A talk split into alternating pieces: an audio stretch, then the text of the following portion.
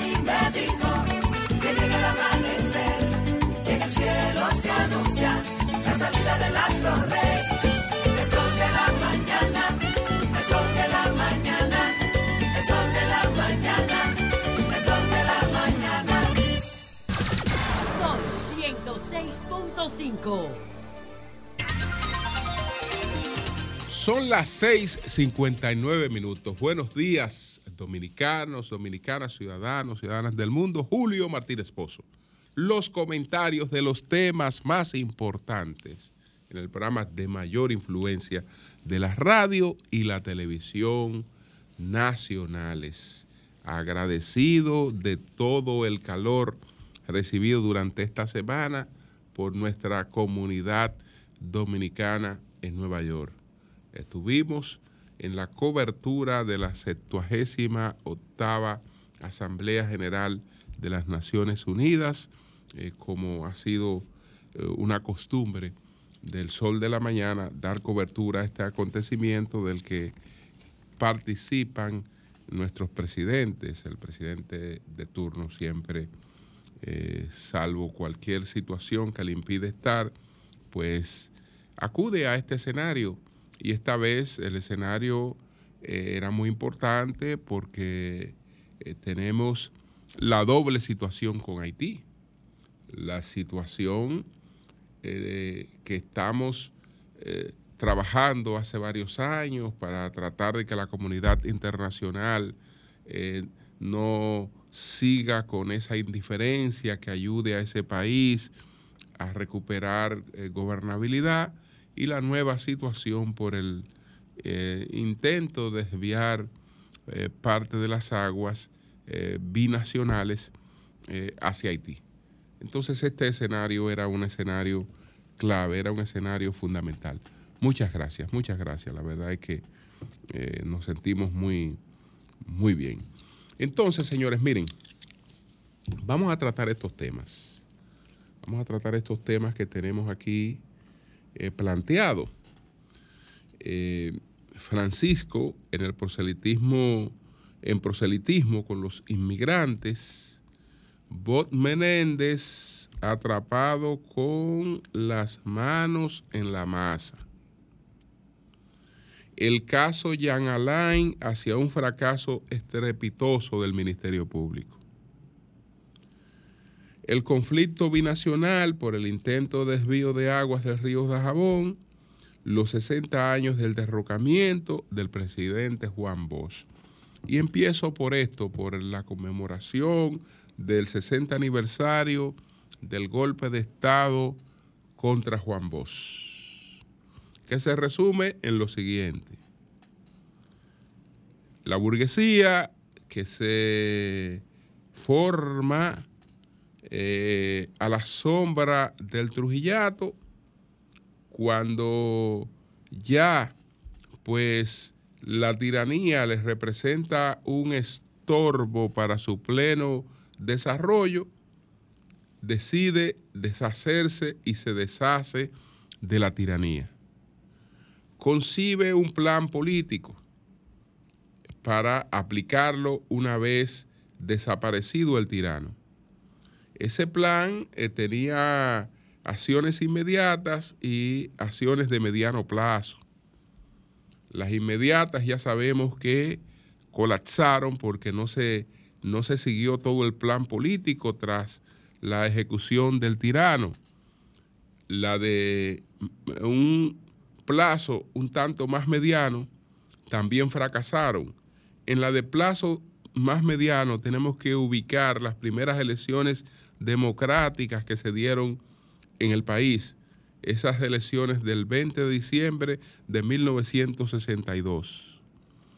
Eran las elecciones en que el antitrujillismo, lo que gestaron la conspiración contra, contra Trujillo, los sobrevivientes de toda esa gesta, pues se animaban a la toma del poder sin ningún tipo de competencia, porque la única figura que podía hacerle sombra la inutilizaron, que era la figura de Joaquín Balaguer, ese caballero no puede participar en las elecciones debido a la ley que prohíbe eh, a los trujillistas participar en elecciones. Él no era apellido Trujillo, etcétera, pero había sido funcionario, se le identificaba y le aplicaron la ley.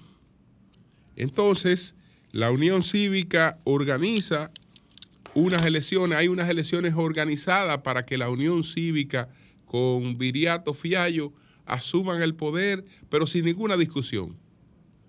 Se podía apostar 10 a 1 que esas elecciones las, las ganaba la Unión Cívica.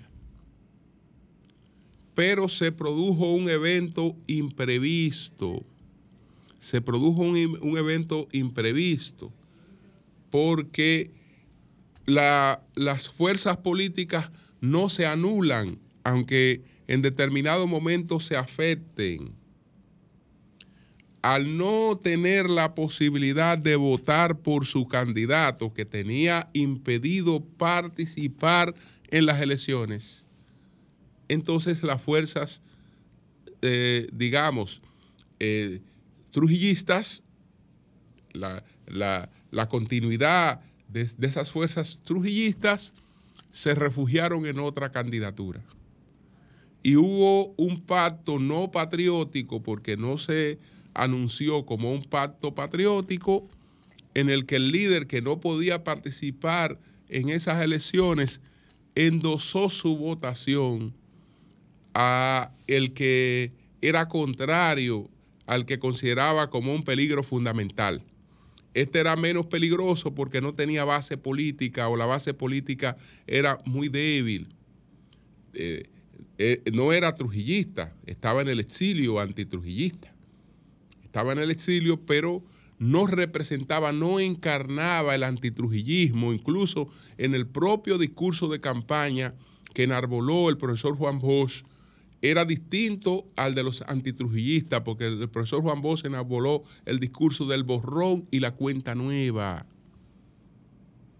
Entonces, en base a ese hecho, un político prácticamente desconocido ganó las principales, la, las primeras elecciones democráticas. La inmensa mayoría de los electores que votaron por Juan Bosch no sabían quién era Juan Bosch ni tenían oportunidad de conocerlo, ni tuvieron oportunidad de conocerlo, porque más del 80% del voto era rural. Más del 80% del voto era rural. Y entonces estamos hablando de un candidato que viene del exilio, que no ha tenido la oportunidad de un contacto nacional y no teníamos el desarrollo de las comunicaciones con las que contamos eh, posteriormente.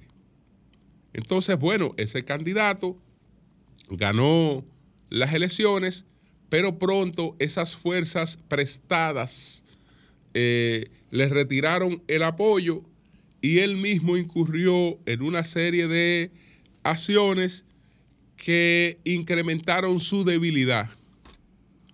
Y entonces se produjo lo del el 25 de septiembre de 1963 un acontecimiento muy lamentable eh, para nuestra democracia, que fue el derrocamiento del profesor Juan Bosch.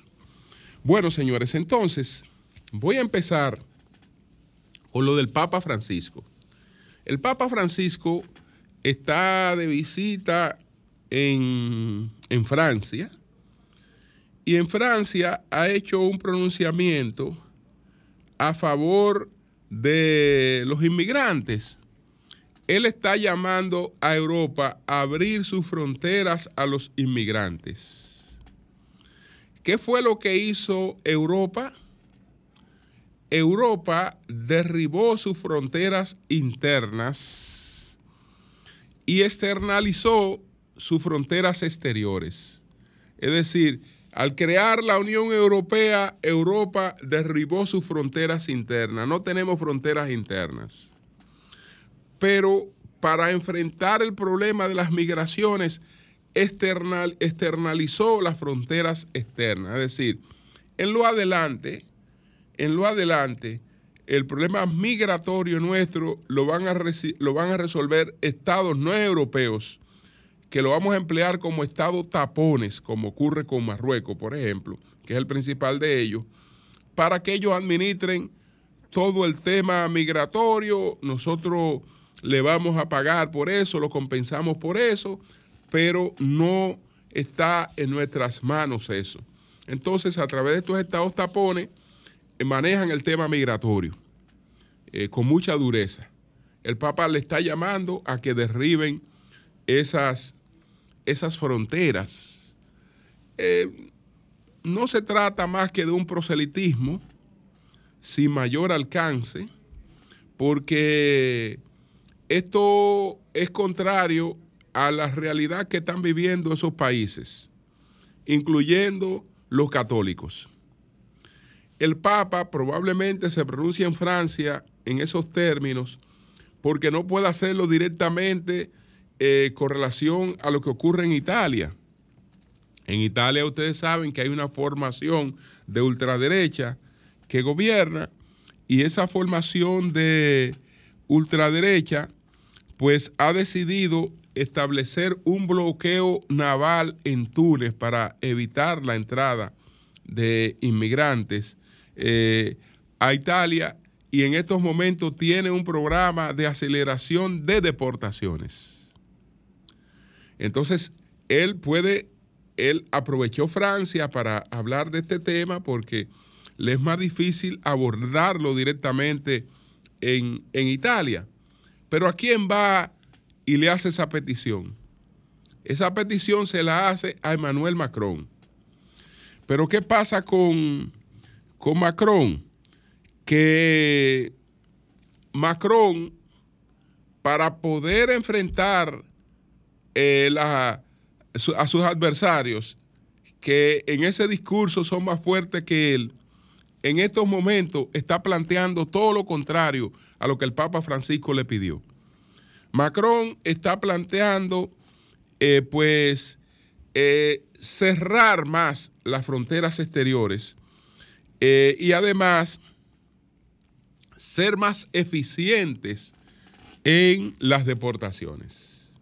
Lo que dice Francisco, ni siquiera la comunidad católica hoy lo acoge hoy lo acoge. Es decir, eso ni a los católicos italianos, ni a los católicos eh, franceses le sabe a nada. Son ellos los primeros que cuando se les presente una urna van a votar por lo contrario, por quien represente lo contrario a lo que Francisco les está pidiendo. Porque lamentablemente también Francisco, a pesar de todas las expectativas que se crearon, eh, pues eh, ha devenido más que en el líder de la iglesia, en el líder de un sector de la iglesia, eh, que está realmente en estos momentos muy, muy dividida por una serie de, situaciones. Entonces, esto es proselitismo, pero eso no, eso no pasa de ahí, eso no tiene el menor impacto en en que pueda producir eh, ningún cambio ni, ni en Francia, donde lo pidió, ni en Italia, ni en Europa. Por el contrario, por el contrario. Bueno, señores, entonces, en el orden en el que mencionamos las cosas, tenemos la situación con el senador demócrata de New Jersey, Bob Menéndez presidente de la Comisión de Relaciones Exteriores del Senado, una de las más poderosas. No es la primera vez que vos Menéndez se ve involucrado en un escándalo de corrupción. Acuérdese que el senador Bob Menéndez fue vinculado al caso Melgen. Pero esa vez había una situación que parecía identificar como una persecución política las acusaciones contra Bob Menéndez. Presidía la Comisión de Relaciones Exteriores, el presidente Obama tenía planes de restablecer las relaciones diplomáticas con Cuba, incluso visitó a Cuba, y eso solo podía ocurrir con Menéndez eh, presidiendo la Comisión de Relaciones Exteriores sobre el cadáver de Bob Menéndez. No fue necesario que Obama pasara sobre el cadáver de Bob Menéndez porque lo que hicieron fue eh, sacarle un expediente de corrupción a Bob Menéndez para apartarlo de esa posición y Obama pudo eh, hacer lo que tenía programado. Y bueno, eh, Bob Menéndez salió ileso de esas acusaciones que parece que no eran eh, muy firmes y que tenía más que otra cosa una motivación política. Pero probablemente eso eh, le dejó el ojo encima y eh, parece que se adoptó la decisión de que la próxima vez, la próxima vez, pues lo encausarían de manera insalvable. Esta vez, señores, la situación es muy crítica para Bob Menéndez, porque estamos hablando que él está acusado en el Distrito Sur de Nueva York y la acusación está, están basada en investigaciones del FBI. Entonces, a él se le acusa de hacer transacciones y de recibir soborno de tres empresarios eh, que eh, tiene negociaciones con Egipto. Y entonces esos, esos, tres, esos tres empresarios, el empresario Wael, Hanna, José Uribe y Fred Davis, son empresarios que negocian con Egipto. Bob Menéndez habría canalizado una serie de cosas para ellos a cambio de soborno. Ahora, ¿qué es lo que pasa con ese soborno? Que ese soborno no es el que hemos escuchado mencionar aquí. Aquí hay un político que está preso porque una persona dijo que supuestamente le entregó 100 millones de pesos para la campaña, 50 y 50. Mira, enséñame la transferencia que tú le hiciste a esa persona. Enséñame una fotografía donde tú le llevaste el sobre a esa persona. No, eh, eh, eh, es, sencillamente que un individuo para salvarse, un individuo para evitar ser incluido en un expediente o para mejorar su situación en un expediente, dijo que él a esa persona le entregó 100 millones de pesos, pero eso no está avalado por absolutamente nada. Es la palabra de ese individuo contra la palabra de la otra persona que dice que eso es totalmente mentira. Señores, pero sin una pruebita mínima. Y esa persona tiene una coerción. Tiene una coerción, pero aquí no se trata de eso. Aquí no se trata de eso. Señores, usted sabe qué mostró el fiscal del Distrito Sur de Nueva York. ¿Qué mostró en la rueda de prensa? Mostró un conjunto de lo que llamamos pruebas positivas son pruebas evidentes, comprobables que están ahí. Miren, señores, nosotros estamos sustentando que estos señores les regalaron un carro Mercedes-Benz para la esposa de ese señor. He aquí donde se compró el carro. He aquí el carro. Y ese carro lo pagó fulano de tal. En la casa del senador Bob Menéndez encontramos más de 500 mil dólares en sobrecitos en las chaquetas del senador. Ustedes saben qué tienen, eh, independientemente de que él no puede justificar cómo está ese efectivo en su casa y en chaquetas, porque él no cobra, él no cobra en efectivo. Él no puede justificar eso, pero independientemente de que él no pueda justificar eso, ¿cómo diablo usted dice que eso, que ese dinero se lo aportaron esas personas? Ah, de manera sencilla, miren, esos sobrecitos que encontramos ahí tienen la huella del señor Davis que es uno de los sobornados. Tienen las huellas dactilares de una de las personas que estamos acusando de soborno. A Bob Menéndez se le encontraron tres kilos de oro en su casa. que vale más de 150 mil dólares. Y está claramente identificada la procedencia, cómo él recibió eso. Cómo él recibió eso. Y les apuesto una cosa. Les apuesto una cosa. Eh, eh, eh, esto que él no, él no se zafa de esta. ¿eh? Él no se zafa de esta. Además, por una serie de condiciones políticas, él no se zafa de esta. Él no se zafa de esta. Pero le apuesto algo. Ustedes ven ese expediente con toda esa prueba. Vamos a esperar la acusación. Que si tiene 30 páginas, es demasiado. Y mire todas las pruebas que hay ahí. Pruebas irrefutables. Eso es, eso es soborno, porque aquí hemos tenido soborno sin sobornado. Sin, sin una mínima prueba de que, de que se otorgó soborno, porque para que una persona otorgue soborno tiene que aparecer un sobornado. No, no, no hay nada de eso. No, no, no, no. Señores, esto, esto realmente es muy, es muy contundente. El senador eh, se anunció que no va a renunciar como senador. Él, sin embargo, de la Comisión de Relaciones Exteriores sí se va. Sí se va y yo creo que este, este es el fin de la carrera política de, de Bob Menéndez porque que esas cosas ahí están muy evidenciadas. Para nosotros es lamentable porque el senador Bob Menéndez eh, tradicionalmente ha sido un aliado de la República Dominicana. Es lamentable, pero eh, él está ante una situación insalvable presentada con toda la contundencia que es necesaria para eh, un expediente de esta naturaleza. Entonces, señores, bueno,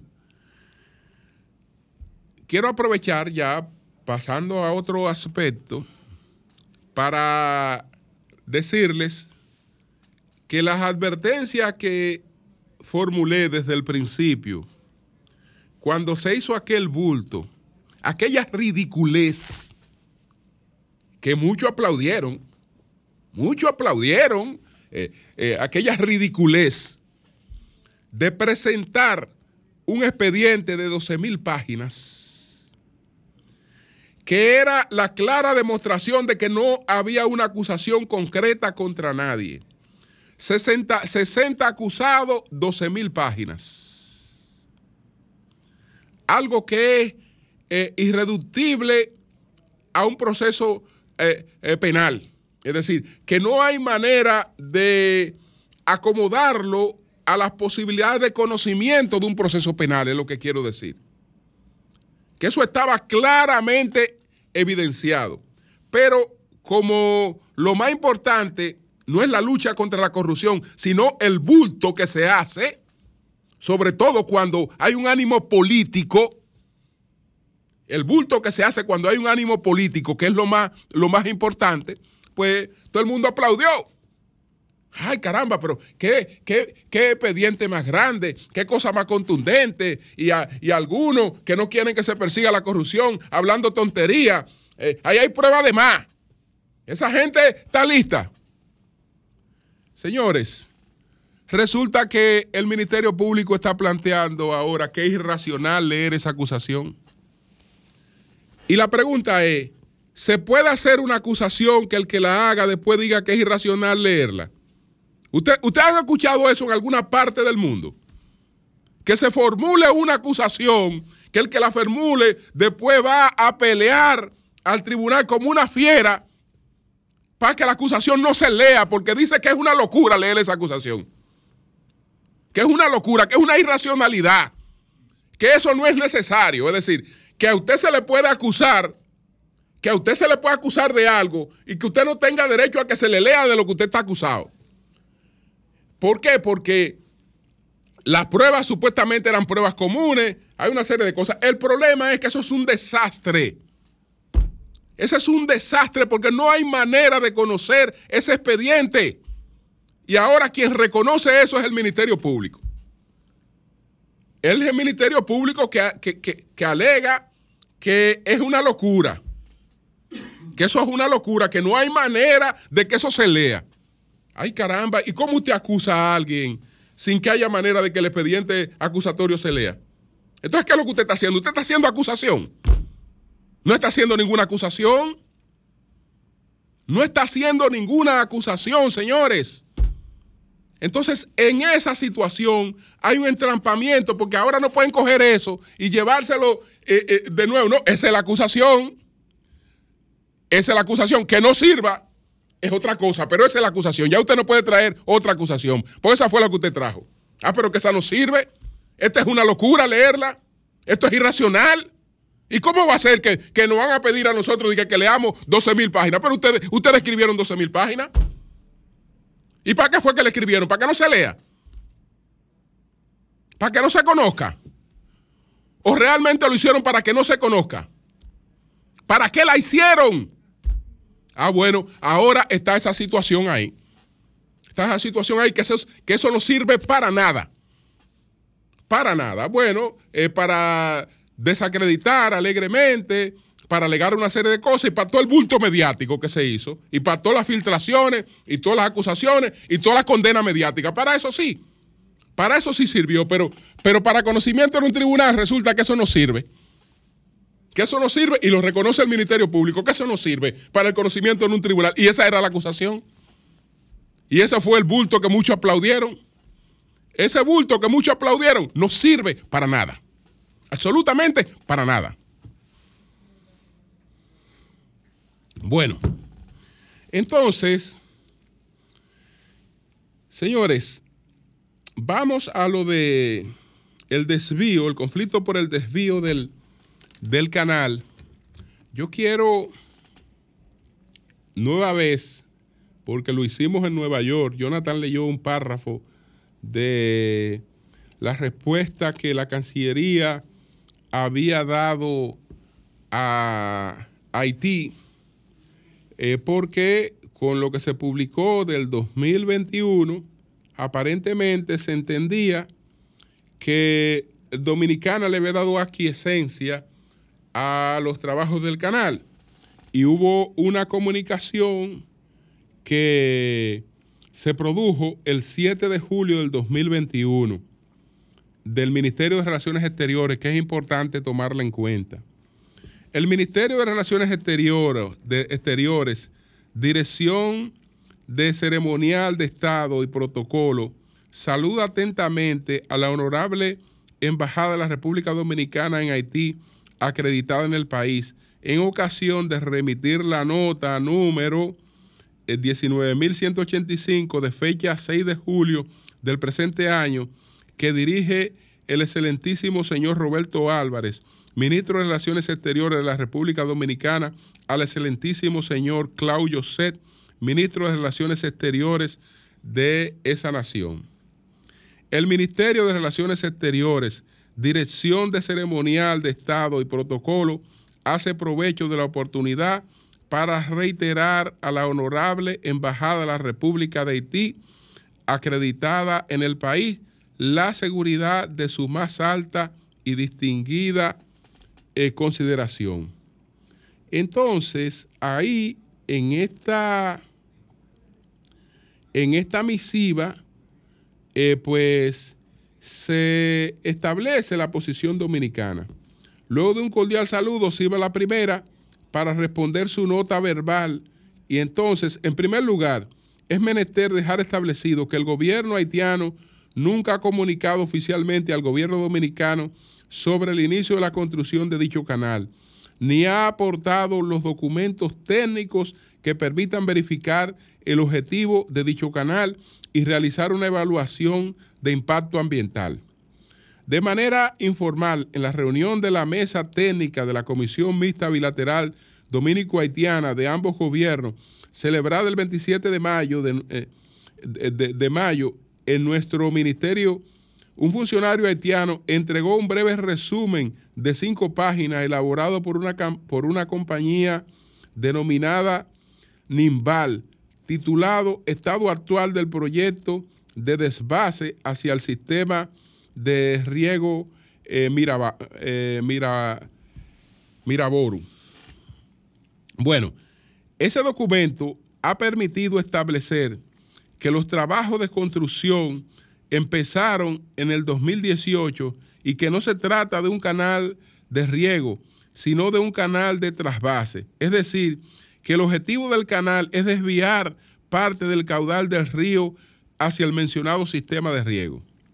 Dada la envergadura de lo que implica este canal de trasvase, e, era obligación del gobierno haitiano entregar oportunamente el documento a los estudios técnicos de impacto ambiental que permitan verificar la seguridad de la obra, el alcance de sus posibles consecuencias, las medidas de mitigación de riesgo que se tomarían entre múltiples aspectos técnicos.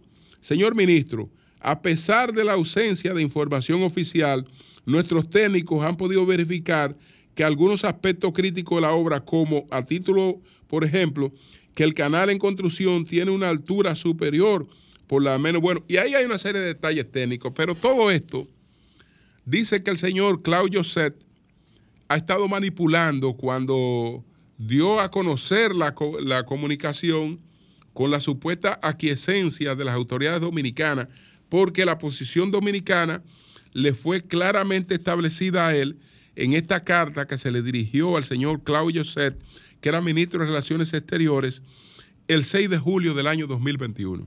Y en esta carta está claro que el gobierno dominicano eh, eh, tiene objeciones muy precisas con relación al tema este de, de la obra. Hay varias cosas finalmente con relación a la obra.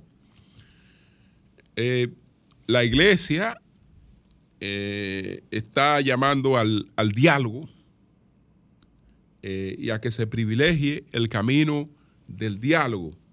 Estamos de acuerdo con privilegiar el camino del diálogo, pero no puede haber diálogo con la continuidad de la obra. Es decir, el diálogo es que ambas partes se detengan a conversar. No puede haber conversación cuando la conversación no tiene ningún efecto. Porque ¿qué hago conversando contigo si lo que voy a conversar no va a alcanzar ningún sentido porque tú continúas. Tú no estás en disposición de escuchar, de articular conmigo lo que vas a hacer. Entonces, los que pidan diálogo tienen que pedir también que se detenga la obra para ser coherente. La propia, para ser coherente, ustedes piden el diálogo, pero pidan que se detenga la obra y que ambos países se sienten en la mesa a evaluar eh, cualquier situación. Yo creo que el diálogo debe ser pedido sobre esa base. Por otra parte, el presidente Abinader está haciendo un llamado a los líderes políticos del país a establecer una sola posición con relación al tema haitiano. Yo estoy plenamente de acuerdo con eso, sé lo difícil eh, de lograrlo en esta, en esta coyuntura, pero es importante, señores, que el liderazgo político nuestro defina una sola posición con relación al tema haitiano. Algunos podrían pensar que en estos momentos el presidente se beneficia políticamente del manejo al tema haitiano. Bueno, si fuera así, vamos a neutralizar el beneficio político del presidente, porque cuando eh, no se vea que él es que se ha empantalonado a defender los intereses dominicanos de manera unilateral y que se beneficia políticamente de eso, sino que esa es una posición eh, que la comparten todos los líderes, entonces el tema no va a redituar beneficio político para nadie. Entonces, eh, si nos perjudicamos mucho de, cualquier cuestionamiento, de cualquier crítica. Porque una cosa es nuestra democracia interna y otra cosa son los efectos de, de, las cosas que se dicen. Cuando un líder político dominicano critica las medidas del gobierno o al gobierno, está favoreciendo a la otra parte y está envalentonando a la otra parte. Está envalentonando a una parte que ha llevado una obra de manera unilateral, eh, violando totalmente una convención en un curso binacional. La República Dominicana no tiene ninguna toma en curso binacional. No tiene ninguna toma en curso binacional. Entonces, la, cuando, cuando se hace eso, se está envalentonando un país que está en manos de pandillas, eh, de una gobernabilidad sumamente débil, etcétera, etcétera.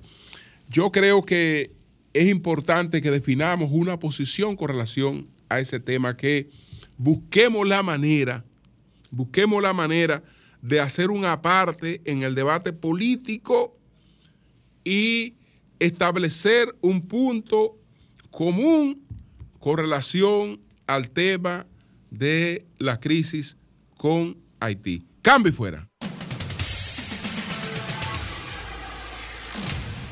Ahora sí, buenos días. Buenos días. Buenos días, adelante. Buenos días, Julio. Sí, adelante. ¿Me escucha? Muy bien. Ok. Eh, buenos días para ti, para todo el equipo y para el país. Vemos, Julio, que hoy 25 de septiembre se cumplen 60 años de derrocamiento de Juan Bosch. Debemos de ponernos en el espejo y buscar cuál fue la causa de ese derrocamiento, porque no queremos eh, que la historia, Julio, se, re- se repita en estos tiempos de esta crisis con Haití y la República Dominicana. Gracias. Gracias a ti. Buenos días. Buenos días. Buenos días, ¿cómo estamos Martínez Pozo? ¿Cómo estamos Nayicha L, Dionisio de Duvergé? Adelante, Dionisio. Nayí, yo quiero que tú te hagas eco de la información que te voy a dar. Al INDRI que le mande recursos, recursos económicos. No tiene ni siquiera vehículos para, para los mecánicos. La agropecuaria está abandonada. Quiero que tú hagas un tema sobre ese asunto. Están en abandono total la agropecuaria en el municipio de Duvergé. Da pena como todos los agricultores. Bien, Quiero que hable sobre ese tema, te lo voy a agradecer por el bien de, por los clavos de Cristo. bien. Buenos días, adelante. Buenos días, Julio. Adelante. Buenos días a todo el equipo. Le habla Ricardo de Sector de Herrera. Adelante. Con, con relación a la concentración que hizo la Fuerza del Pueblo en la Plaza de la, de la Bandera, es una demostración que el pueblo no está contento y que con, con, con el alza de la canasta familiar, cómo va la cosa, y que todo aquí, en este país, el que dice que no andamos manga por hombra, no vive aquí. Óigame para afuera que van. Bien, pues gracias. Buenos días, adelante. Buenos días. Buenos días todos. Adelante. Dame González de New York. Adelante. A felicitar a mi partido, la Fuerza del Pueblo, por la actividad más importante que se ha realizado en la República Dominicana el sábado 23 en la Plaza de la Bandera. Hoy vamos a llevar nuestro padrón a la Junta Central Electoral de 2 millones 30 mil miembros que tiene la Junta, eh, la Fuerza, la Fuerza del Pueblo. Julio, está en la vista del pueblo dominicano, no con encuesta no me van a engañar. Leonel Fernández va a ser el presidente de la República Dominicana. Bien, pues gracias a ti. Buenos días. Buenos días, buenos días. Sí, muy buenos días al sol de la mañana. Adelante. Les saluda. Sí. Oye, Julio, queremos darle las gracias, señor presidente, a nombre de todos los moradores de aquí, de los paraditos. Porque, óyeme, los niños tienen que ir al millón a estudiar aquí en, en la otra, en otra escuela que nos queda lejos. Entonces, vean, ya el transporte escolar va a funcionar desde hoy. Así que eso es una gran, una gran cosa que la haga el presidente. Así que muchas gracias, señor presidente. Gracias a ti. Buenos días, adelante.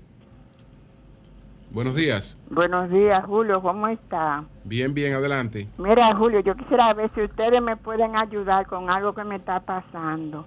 Mi esposo murió el día 9 de julio y él tenía su pensión de 10 mil pesos.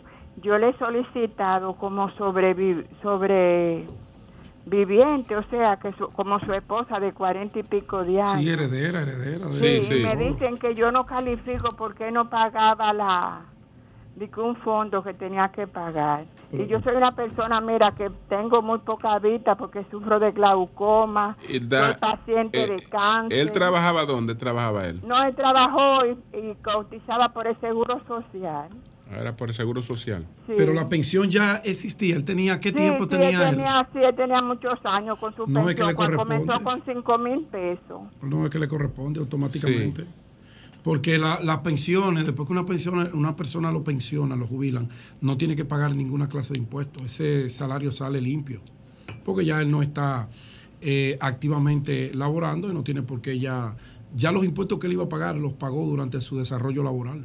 Así Wow. es. Automáticamente yo metí la cédula y le puse mi acta de matrimonio, todos, y me la tumbaron inmediatamente. Usted tiene, usted tiene un teléfono, ¿cómo nos comunicamos con usted para ver si hablamos con el director de pensiones? 829 Vamos a anotarlo para que hablemos con el director de pensiones, a ver si puede, si nos puede indagar cuál es la situación suya. 829 522 522 4766 4766 y su Ajá. nombre Ramona Bautista. Ramona de- Bautista. Ajá. Y Bueno. de mi esposo es Fidel Antonio Torre Bueno. Bueno, pues vamos a ver, doña Ramona, Ay, sí, pues mira a ver si tú me ayudas, Julio, porque Sí. realmente lo necesito. si ya tomamos anotaciones para preguntarle al director de pensiones, a ver. Pues gracias, gracias. gracias. Gra- Buenos días, adelante. Buenos días. Buenos días, adelante. Buen día, Julio. Sí, Eh, Piña, de este lado. Piña, Quisiera, adelante. Eh, felicitar a la Fuerza del Pueblo por ese contundente acto que se hizo el fin de semana. Y también quisiera felicitarte a ti. ¿Qué es lo que vamos a hacer con José Lalu? Porque tú la llevas difícil, Julio. José Lalu, yo no sé dónde que está sacando ideas raras y extrañas. Antes José Lalu era mi ídolo, pero lamentablemente, coño, yo no sé lo que está pasando con él. Ayúdalo, ayúdalo. no, él, él- él es la persona de siempre, tiene su- sus ideas y las trae al debate y se debaten las cosas. Buenos días, adelante. Buenos días, buenos días, equipo. Adelante. Julio, dos Sí. cositas súper breves. La primera, este, ¿es cosa mía o en República Dominicana es el único país del hemisferio del Caribe que no opta por sistemas de desalinización de, de, de sus, de sus mares para producir agua potable? Porque las demás islas lo hacen. No sé por qué nosotros no nos hemos embarcado en eso, que creo que es una solución para el tema de la escasez de agua en momentos de, de- que los niveles de, de- de la presa bajan. Y en segundo lugar, José La Luz, estamos esperando seguridad perimetral en Ciudad Juan Bosch. Vámonos para allá. Bueno, son las 7:47 minutos. Buenos días, Pedro, adelante. Buenos días, don Julio Martínez Pozo. Buenos días, María Elena Núñez. Buenos días, Nayicha Ede y a todo el equipo de este Sol de la Mañana. Felicitarlos a todos y Perdona cada uno de ustedes. Sí, perdona antes que termine. Oye, hoy precisamente 60 años se cumplen del golpe de Estado Sí. Bosch y hoy precisamente muere su hija Carolina Bosch. Oh, qué pena. Eh, me informó su, su- la nieta de Bosch, Indy Jiménez Bosch, que ella murió esta madrugada en el Centro Médico Real a la 1 y 20 de la madrugada, que fue operada del colon el miércoles y se le complicó con una neumonía. Tenía 85 años y los restos estarán expuestos a partir de esta tarde en la funeraria Blandino de la Lincoln. Así que pasa su alma, consuelo a toda la familia y agradecemos mucho a la nieta de Juan Bosch, Indy Jiménez Bosch, por informarnos de inmediato de esta noticia. Eh, ¿Qué edad tenía ella? María 85 años. 85 Nació el 14 de marzo del 1938. Elena? Wow. Bueno, paz a que su me llama la alma. atención el día, ¿no? El día, qué coincidencia. Sí. Hoy se conmemora ese eh, 60 aniversario del derrocamiento del primer gobierno democrático de la República Dominicana después de la dictadura de Rafael Leonidas Trujillo. Bueno, saludaba, saludo a Eury Cabral que se integra al panel y a todos mis compañeros que eh, ya se irán sumando eh, más tarde. Saludos al equipo de producción, saludos a todos nuestros amables televidentes, radio escucha y cibernautas. Este es el sol de la mañana, iniciamos esta semana laboral y quiero aprovechar para felicitar a todos mis compañeros del sol de la mañana por la exitosísima gira que realizaron Brillante. en la ciudad de Nueva York. Extraordinaria, una agenda bien apretada, entrevistas de primer orden, como de costumbre. Mis felicitaciones para don Julio Martínez Pozo como líder de este grupo y para todo el equipo que siempre Gracias, está gracias. atento a hacer su trabajo. Bueno, varios temas ocupan la agenda de hoy, pero yo debo iniciar, Yoita. Empieza con la marcha. Yo debo Digo, con la iniciar concentración. con la gran concentración de los 2 millones 30 mil miembros de la Fuerza del Pueblo. 2 millones 30 mil miembros de la Fuerza del Pueblo que, como usted comprenderá, no estaban los 2 millones allí. Conmemorábamos, eh, celebrábamos que logramos esa meta de miembros inscritos en una organización que apenas tiene tres años de haber sido fundada y que hoy es la organización que disputa el poder al partido de gobierno. Ese evento del pasado sábado también se conmemoraba y se hacía en honor a el derrocamiento de ese primer gobierno democrático del profesor Juan Bosch, que es líder y mentor de, eh, por sus ideas, de la fuerza del pueblo. Leonel Fernández es un discípulo, un discípulo aventajado del profesor Juan Bosch y quien mejor que él estaba llamado a hacer esa conmemoración para hacer el llamado de por qué la importancia de las organizaciones políticas, por qué la importancia de vivir en democracia y por qué la importancia de respetar las instituciones que tanto dolor de cabeza le han costado al pueblo dominicano. Y son los políticos, los llamados, son las organizaciones políticas, las llamadas a que esa paz democrática que vivimos, que no es una democracia perfecta, pero es una democracia que se consolida cada día, es una democracia que por más que se quieran hacer intentos de desconocerla, la realidad está ahí y esa democracia crece y se manifiesta. Mira, lo del sábado fue un evento que llenó todas las expectativas que teníamos quienes de una manera u otra eh, participamos de la organización y la movilización de más de 100 mil personas que se dieron cita el sábado pasado. Los que interactuamos en la actividad política sabemos el costo de la movilización de personas, sobre todo cuando los recursos económicos no son abundantes. Movilizar más de 100 mil personas sin darle un picapollo, sin darle más que botellas de agua que fueron adquiridas por los compañeros en cada territorio haciendo colectas. Sí, y no da vergüenza decirlo. Porque eh, el partido en la estructura alta pone a través de donaciones las guaguas. Antes se daba una logística de dos mil o tres mil pesos, pero no había dos mil o tres mil pesos para ninguna guagua. No había, pero había el entusiasmo, había el deseo, existía y existe la voluntad de llegar al poder, de participar y demostrar que esos 2 millones 30 mil personas son eh, existentes, que no son virtuales, que no se extrajeron del padrón de otro partido o de otros partidos, que es la realidad de un pueblo, de un país que tiene ansias de cambiar lo que está. Esa manifestación es eso. Mucha gente, eh, o no mucha gente, una gente se ha obsesionado con esto y ha escrito barbaridades y ha buscado donde no hay. Miren, los drones, que ustedes saben que son esenciales para este tipo de actividad multitudinaria, apenas pudimos utilizar un dron. No nos dieron el permiso para los demás. Teníamos cinco drones Ah, no que íbamos a utilizar.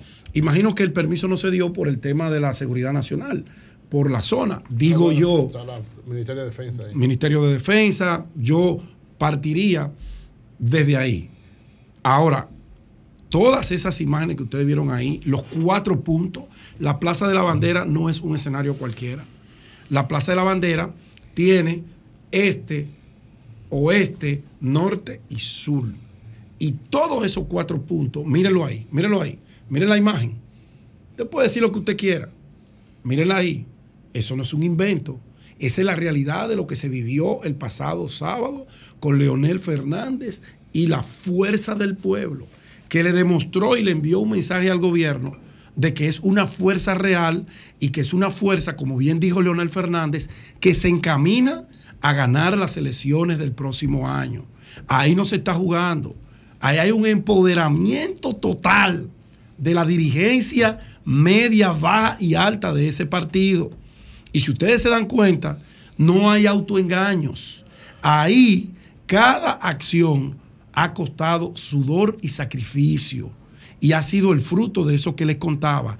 El deseo de una militancia que fue sacada a destiempo del poder. Fue sacada por la historia que se conoce. Y esa, esa, esa militancia volvió a reencontrarse alrededor del líder de esa organización que se llama la Fuerza del Pueblo, que en tres años ningún partido político en la República Dominicana en tres años ha logrado lo que logró el doctor Leonel Fernández y la Fuerza del Pueblo el pasado sábado. Que el gobierno critique, que mande los bots, que tomaron fotos de la una de la tarde, de las dos de la tarde. Ese es su derecho. De una manera u otra, tienen que tratar de diezmar el impacto positivo de esa poderosísima marcha. Óigame bien, sin dar y comprar voluntades en los barrios.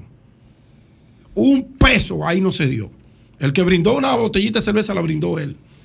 Era tan así que en la tarima, en la tarima, no nos estábamos ahogando por el tema de la sed. Porque Ni había, agua había. No, porque no, no. Nosotros nos concentramos en llevar a la gente. era, era lo que nosotros eh, necesitábamos hacer. Ser verídicos, ser auténticos y demostrar que lo que venimos haciendo hace tres años ha valido la pena. Y ahí está. Mis felicitaciones para todos y cada uno de los miembros de la poderosísima organización política que se llama la Fuerza del Pueblo. Bueno, agradecer a doña Elena Villella de Paliza. Eh, sé que ustedes estaban todos invitados, pero como estaban en la ciudad de Nueva York, no pudieron asistir eh, el pasado jueves a un almuerzo que ella convocó para presentar y explicar en detalles lo que fue la adquisición, la contratación del hotel en Río San Juan para el adiestramiento, la- el entrenamiento de los nuevos miembros de la Policía Nacional. Ella allí dio unos detalles que desde mi humilde punto de vista son, son creíbles. Eh, quienes alquilaron o arrendaron el hotel gastaron 4.5 millones de dólares. Eso es normal en un negocio. Si yo quiero rentar un espacio, yo tengo que tener el espacio habilitado acorde a los intereses de quien me va a rentar. Nadie me va a alquilar un espacio desbaratado o se lo adapto para yo hacer mi negocio, porque es un negocio lo que hicieron los dueños del Grupo Piñero. Ellos no son una ONG de acciones caritativas. No, no, ellos son un empresario y consiguieron una oportunidad y rentaron ese espacio que va a ser utilizado por la Policía Nacional. Lo pudo haber rentado otro, lo pudieron haber hecho eh, eh, quizás si el tiempo hubiese permitido otras edificaciones más acordes, pero bueno, está ahí y ojalá, y yo confío porque doña Elena Villella de Paliza, a mí, a mí, me merece todo el respeto, consideración, y yo sé que si ella está ahí, ella no se va a prestar a ninguna situación que pueda poner en riesgo su honorabilidad bien ganada en esta sociedad. Y le agradezco que nos hayan invitado, que hayan sacado ese tiempo para explicarnos. Debieron hacerlo antes de hacer la contratación, quizás se hubiesen evitado algunos ruidos innecesarios, pero se hizo, que es lo importante, y yo saludo esa iniciativa. En cuanto al tema de Haití, en cuanto al tema de Haití, que hay que dividirlo ahora en dos escenarios, Julio, el escenario internacional con Estados Unidos liderando la aprobación de la resolución del Consejo de Seguridad de la ONU para enviar las tropas kenianas a colaborar, a ayudar en la seguridad del pueblo haitiano, ser un brazo amigo de la Policía Nacional para contrarrestar a las bandas y que Haití pueda lograr un camino hacia la estabilidad política y social que tanto necesita. Yo digo que aquí se está dando la geopolítica de los imperios. Estados Unidos, liderando esto, no es más para mí que una manera de lavarse las manos como Poncio Pilatos. ¿Por qué? Para nadie es un secreto que mientras Estados Unidos esté al frente, buscando el apoyo de las demás naciones para aprobar esa resolución, las dos grandes potencias, que son las que deciden en ese Consejo de Seguridad de la ONU junto a Estados Unidos, que son Rusia y China, no van a aprobar esa resolución. Y se va a mantener el juego que hemos tenido durante años, largos años, y de otras iniciativas que se han caído en torno a una solución definitiva al caso haitiano. Estados Unidos seguirá haciendo unos amagues, pero en definitiva Estados Unidos sabe que esas dos potencias que se disputan el comercio y la hegemonía internacional del mundo no le van a aprobar porque le estarían dando un triunfo en las manos a Estados Unidos. Juegan a la gata, a la gatica de María Ramos, tiro la piedra y escondo mi mano. Pero en sentido general, ninguno de ellos tiene una, un interés real de que esas tropas kenianas vayan a Haití. Por eso lo mandaron para Kenia, allá, lejos, lejos, lejos. Porque quizá había en la región otros ejércitos mucho más preparados que el ejército keniano. Pero la narrativa tenía que construirse en torno a algo, a alguien, a algún país. Y se está construyendo en torno a Kenia. Ojalá. Y esa aprehensión de la pérdida del tiempo que yo tengo se pueda, eh, eh, me puedan enrostrar en la cara que yo estaba equivocado. Ojalá. Pero es que lo que hemos visto durante años es un juego al desinterés, mostrando un supuesto interés que no existe. Mientras tanto, en el territorio dominicano, nosotros tenemos un gran problema montado que no sabemos, y cuando digo no sabemos porque yo soy dominicano, y aquí hay un gobierno legítimamente escogido en las urnas, que es quien tiene que tomar las decisiones, pero las decisiones que ha tomado, al parecer, han sido incorrectas. Porque usted se fue de 0 a 100, como hablaba yo ahorita con el doctor Nayib Chaede. De 0 a 100. Te fuiste al plano donde se acaban las conversaciones, donde se acaba la diplomacia y se acaba todo. Te fuiste armado a la frontera. Cerraste el comercio que genera 50 millones de pesos diarios. Ahí, entre las dos naciones, que es el único país donde República Dominicana tiene una balanza comercial favorable. Óigame bien lo que le estoy diciendo. Haití es el único país donde nosotros tenemos una balanza comercial favorable. Porque con Estados Unidos nosotros no llegamos ni a un 1% de lo que ellos nos venden a nosotros. No lo llegamos. El que le diga eso le está hablando mentiras. Entonces hoy el gobierno del presidente Abinader tiene una presión que no sabe cómo va a salir de ella. ¿Por qué? Si retira de manera unilateral, sin ellos paralizar la construcción del canal a los soldados y reabre la frontera, lo derrotaron los haitianos. Pero si mantiene esa frontera cerrada, se come el comercio en la República Dominicana. Bien.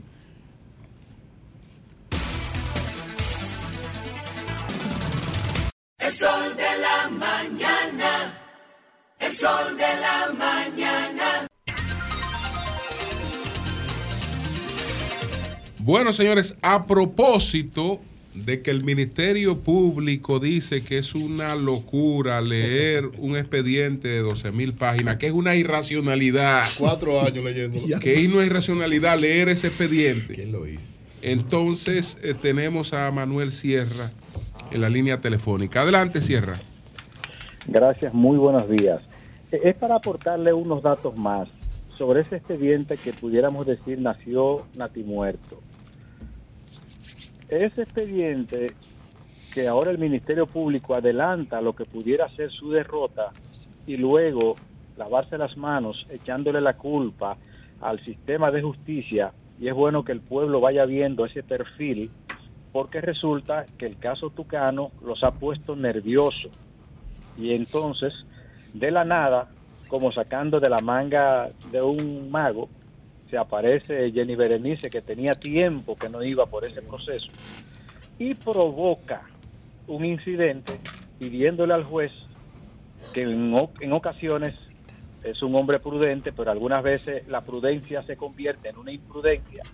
Ha sido bastante complaciente con ese Ministerio Público y le facilita eh, plazos inclusive que no estaban concebidos luego de llegarse a acuerdo. Pero bueno, aparece la procuradora persecutora del Ministerio Público y dice que el expediente hay que reducir la lectura y que esa no es la forma que se producen las lecturas y comienza a enarbolar una serie de, fan- de tesis fantasiosas solamente posible en la cabeza de esa procuradora fiscal. Porque resulta que la proyección que lleva la lectura, por cierto, muy desagradable de ese expediente, eh, terminará agotándose el plazo máximo de la eh, que está, está estipulado en la norma que debe conocerse un proceso que son cuatro años. Además de eso, ese expediente tiene otras falencias que todavía no se han explotado. Por ejemplo, fue presentado en, ante un tribunal que no era el que correspondía,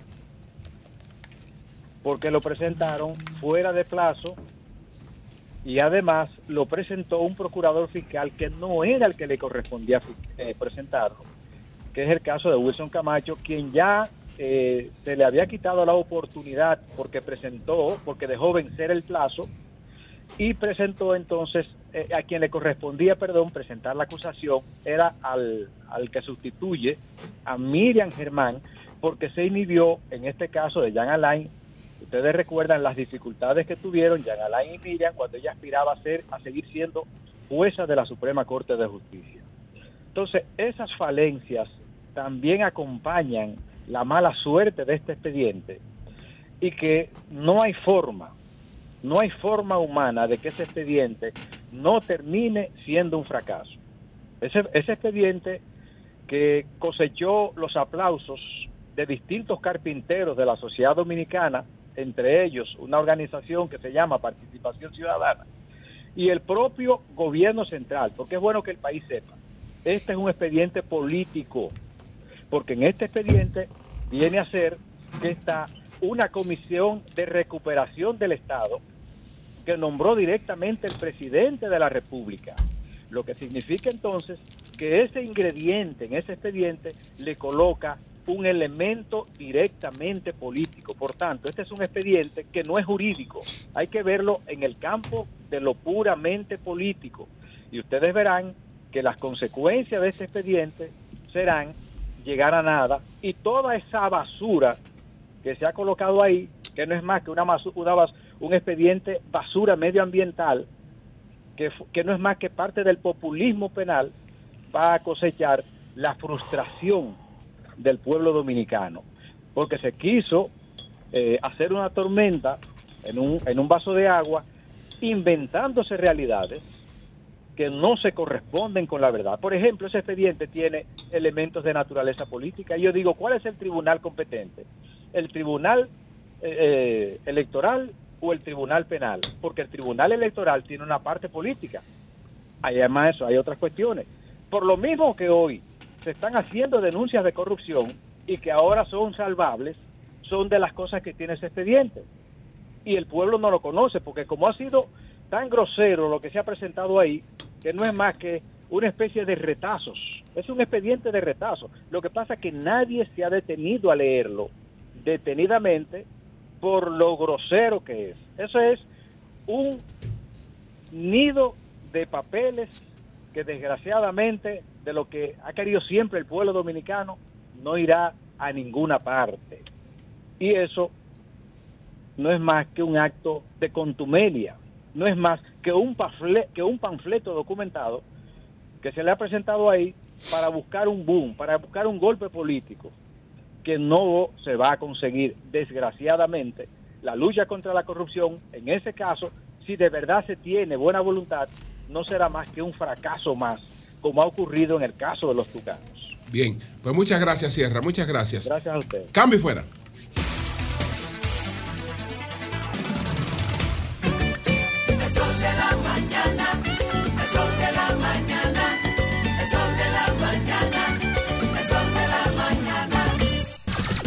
Son 106.5. 9, 14 minutos. Buenos días, Marilena. Buenos días. Muy buenos días a todos. Eh, gracias a los dominicanos residentes en Nueva York que nos hicieron sentir allá como en casa. Gracias también por recordarnos eh, que somos un sol de la mañana. RCC Media es una especie de puente que nos mantiene unidos pese a la distancia. Ustedes se enteran de todo lo que ocurre acá y nos informan también de lo que ocurre allá y ese nexo hay que mantenerlo. Gracias por darnos esa oportunidad de recordarles su patria. Señores, a mí me gustaría que alguien me explique cómo es posible que Abel Martínez sugiera esto, que el presidente Luis Abinader se eche a un lado y delegue en otras personas un tema tan delicado, tan importante y que se ha venido agravando durante los últimos años, como este relativo a las relaciones de Haití y República Dominicana, ahora con el nuevo componente de la construcción del canal en Río Masacre en territorio haitiano. Él argumenta que Abinader, además de ser el presidente de la República, es candidato presidencial en campaña. Y sugiere que mediante decreto, dice, es un tema que nos corresponde a todos, que mediante decreto se cree una comisión que presidida por la vicepresidente, que esté también el ministro de Relaciones Exteriores, un ex embajador de Haití, representantes de las iglesias, entre otros. Entonces yo me pregunto, ¿cómo es posible que el presidente Abinader renuncie, delegue en otros funciones establecidas constitucionalmente, como es la legítima garantía de la defensa de la nación. Te lo Y- explico. y hacer todo lo que tenga que hacer para garantizar la seguridad. ¿Cómo es posible? Marilena, yo no soy- Con el título de un cuento de Horacio Quiroga, a la No. deriva está el PLD. No, candidato eso es muy, muy flojo. A Pero la mira, deriva. yo no soy vocero oficial. Haciendo aguas. No soy vocero oficial de Abel No. Martínez Durán, Gracias a candidato presidencial del Partido de la Liberación Dominicana. ¿Y quiénes son? Ahora, eso él lo dice Precisamente por esa parte que usted señala de que tenemos un presidente candidato. Y todo el mundo sabe ¿Tú me, aquí. tú me permites terminar mi idea. Pero nada más para- yo no voy a intervenir más, solamente sí, voy a decir porque esto. me gustaría terminar mi idea. Todo el mundo sabe aquí, todo el mundo sabe aquí tú a defender que eso? Abinader ha tomado el tema haitiano como un tema de campaña política. Esa es la idea de Nayib. Continúo Ay, con mi mi idea. madre, Primero, no ¿cómo pedirle a un presidente que renuncie a esas responsabilidades establecidas constitucionalmente? Mira, Eurica Bisbao. ¿Cómo pedirle a un presidente que delegue en otros un, Un error, tema vital para la República Dominicana? Él argumenta, ah, que es un candidato en campaña.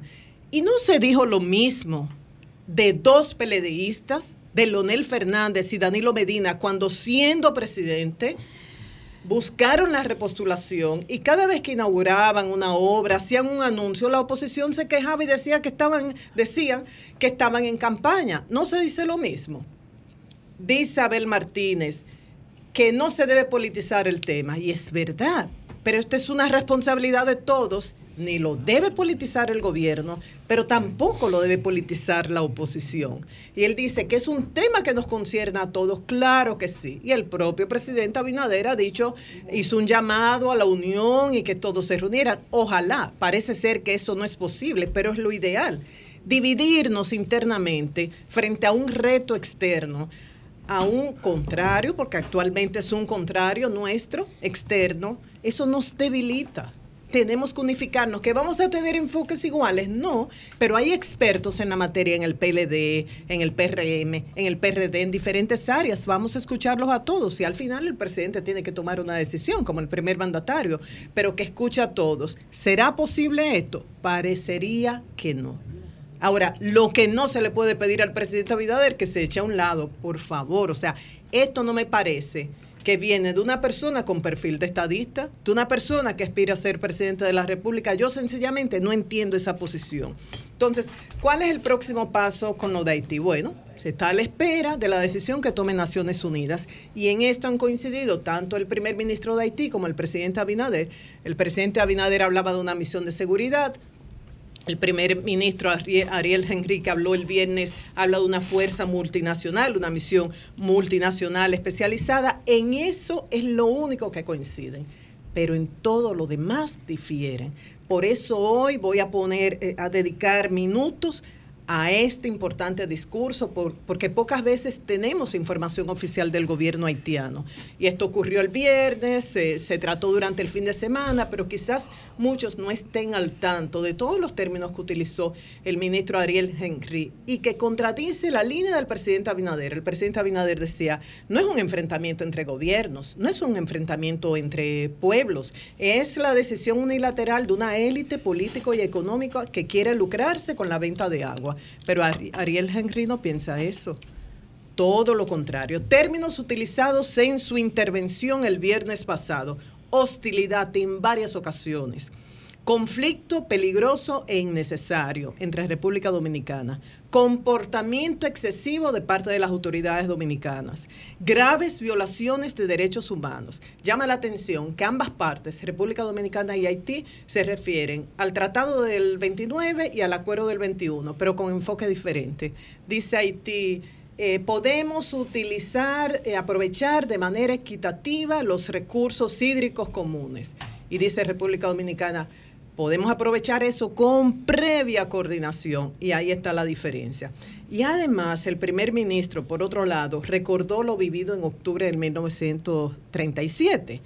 Eh, dijo que era en la misma zona y dijo, cobró la vida de casi 35 mil civiles haitianos que fueron masacrados. Dice que esto ha avivado la tensión entre los dos países cuyas relaciones suelen ser controversiales. Y ahora entremos en detalles.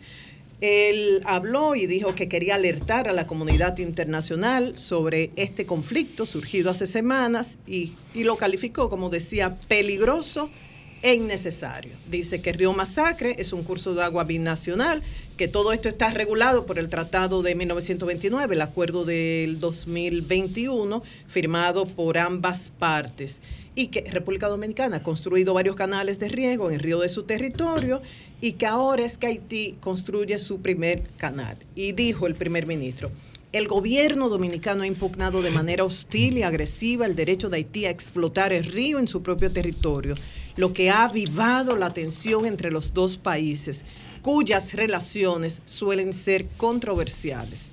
El gobierno dominicano ha adoptado una actitud hostil al tomar medidas discriminatorias e incluso beligerantes, llegando al cierre de fronteras terrestres, marítimas y aéreas con Haití y desplegando su ejército a lo largo de la frontera en flagrante violación de los artículos 1 y 3 del Tratado de 1929.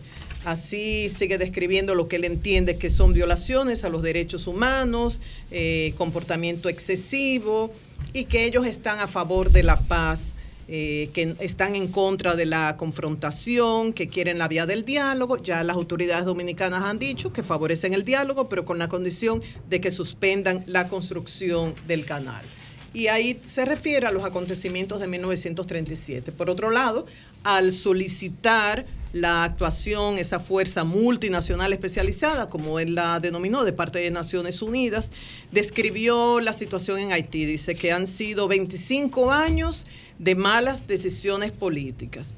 Dijo que son 162 grupos armados con más de 3.000 combatientes a nivel nacional. En cuanto a la economía, una inflación incontrolable de más del 50%. 4.9 millones de personas en inseguridad alimentaria viven. Más de la mitad está por debajo del umbral de la pobreza, con menos dólares estadounidenses por día. De ahí que dijo, urge esa misión multinacional especializada en la ONU con componentes policiales y militares en apoyo a la Policía Nacional de Haití para combatir a las pandillas y restablecer la seguridad. Ahora falta ver qué hará Naciones Unidas en torno a esto y quién servirá de intermediario para que se reanude el diálogo entre Haití y República Dominicana con el tema del canal. Finalmente, ustedes, al igual que ustedes, nosotros hemos extrañado mucho a Consuelo, claro que sí tanto sus contenidos, bueno, la, la, prensa internacional, temas internacionales, Le Novelist, Washington Post, New York Times, los temas haitianos, temas históricos, pero también sus ocurrencias, sus chistes, esos detalles que tiene con nosotros. Eh, nos hace muchísima falta. A ustedes también. Sus aportes. Eso, cada vez que uno sale con consuelo, yo le explicaba a su nieto Héctor, uno tiene que detenerse por la cantidad de gente que le sigue, le pide autógrafo, le pide una foto, quiere abrazarla, darle un besito, la adoran. Entonces, yo le dije a Héctor Comas Dore, su nieto, mira, yo creo que hace falta dar una explicación, pero estos temas de salud hay que respetarlos y dejar que cada familia lo maneje como considere. Yo le dije, mándame un parrafito que yo pueda leer, porque la audiencia de Sol de la Mañana merece una explicación. Y eh, eh, Héctor Comas Dore me envió este párrafo para ustedes que han preguntado tanto por nuestra querida Consuelo. Dice, mi abuela, dice Héctor, su nieto, en agosto sufrió una caída por lo que debió ser operada de la muñeca derecha. Además, tuvo que permanecer en reposo total por lo menos seis semanas debido a una inflamación pélvica a causa de la caída. Ya terminado el reposo, cuenta su nieto, por la caída, se le presentó un dolor abdominal muy fuerte el fin de semana pasado. Esto me lo escribió anoche, o sea que eso ocurrió la semana anterior. Y luego de unos estudios fue operada de emergencia por diverticulitis. Ya ahora se encuentra en franca recuperación y más estable. La buena noticia es que Consuelo está mejorando, debe estar en reposo unos días más y nada, dentro de poco la tendremos dando carpeta nuevamente, desde allá o acá, como ella y Antonio y Julio decidan. Y a todos le deseamos una pronta recuperación y le decimos que la extrañamos mucho y la queremos mucho. Con esto termino, Julio. Cambio y fuera.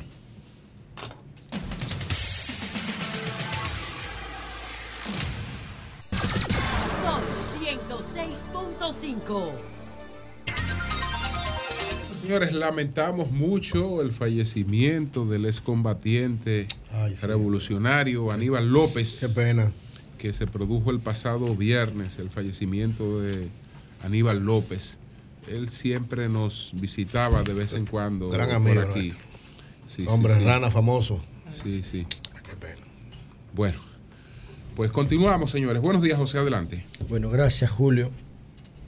Bueno, saludos a todos y a todas. Estamos volviendo aquí a nuestra cabina. Se han acumulado algunas cosas. Déjame ah, comentarlas. El defensor del pueblo, Pablo Ulloa, nos invita a una actividad ah, que tendrá como expositor el Seminario Internacional sobre Control Social, Auditoría Ciudadana y Ciudadanía Responsable. Eso es un aspiracional, ciudadanía responsable. Solamente se puede conseguir estimulando las buenas acciones y sancionando las malas. Así es que funciona el cerebro humano. Así es que funciona el cerebro humano, generando un equilibrio entre el miedo y la. El miedo a la sanción y la satisfacción de la recompensa. Esa es la clave. Ah, esa es la clave, por ejemplo, para bajar los accidentes de tránsito en República Dominicana. Estimular el buen comportamiento y sancionar el malo para conseguir ciudadanía responsable. El tema será los medios tecnológicos como mecanismo de incrementar la participación ciudadana y mejorar las decisiones regulatorias y administrativas. Eso es gobierno electrónico. Esto va a ser, eh, se va a realizar entre los días 28 y 29 de septiembre en el Distrito Nacional. Bueno. Por otro lado, um, el senador Iván Silva nos invita el próximo miércoles 20 de septiembre. Bueno, ya esto fue el 20, ya estábamos fuera del país. Él se quejó, no sé cómo se dio ese acto, um, al- a la operación irregular de diversas mineras en República Dominicana y menciona a Cormidón, Barrick Pueblo Viejo y Falcon Bridge Falcondo. Y también eh, Gedel Cordero, nuestro amigo y, y una persona que es una autoridad en la materia, presenta el primer tomo de su obra Creatividad Publicitaria y Creativo Dominicano, Visiones del Oficio y sus protagonistas. Eh, la, la curiosidad por la vida en todas sus facetas sigue siendo el secreto de los grandes creativos. Leo Burnett. Bueno, felicitamos a Edel Cordero por, su, por esta obra. Sería bueno tenerlo por aquí para, para hablar de ella. Gracias por, por mandarnos estas cosas. Bueno, bueno, señores, hoy es lunes 25 de diciembre y ustedes saben que yo todos se- septiembre, ustedes saben que yo todos los lunes tomo unos minutos para hablar de estilo de vida, alimentación inteligente, Y entonces, hoy es un día especial para mí. ¿Por qué? Bueno, porque hace mucho tiempo que yo tengo la, el instinto eh, y tengo la, la visión muy corta, hace mucho tiempo, empecé con esto hace como más de 10 años, de que República Dominicana necesitaba un- un- una política de estado de alimentación. No la tiene, no la tiene ningún país de América Latina. Nos alimentamos a lo loco y adoramos el, el arroz con leche de la abuela, pero eso no sirve para nada, porque nuestra abuela no sabe de nutrición, no sabe nada de eso y adoramos el, el locrio que nos venden en la publicidad, pero ese locrio no sirve para nada porque mezcla la grasa con el arroz. Y el, y- y- rico. es rico, pero no sirve es como la cocaína. No, no, no. Ah, no, no, no. No lo compare. Por favor. Entonces, adoramos el chocolate con pan, eso no sirve para nada. Y nadie nos dice por qué. Y necesitamos una política de estado de alimentación. No la tenemos. Mientras eso ocurre, hay que ir haciendo trocha, ¿no? Hay que abrir camino, eh, filtrando bien las informaciones y promoviéndolas entre ustedes. ¿Y por qué yo digo que hoy es un día especial?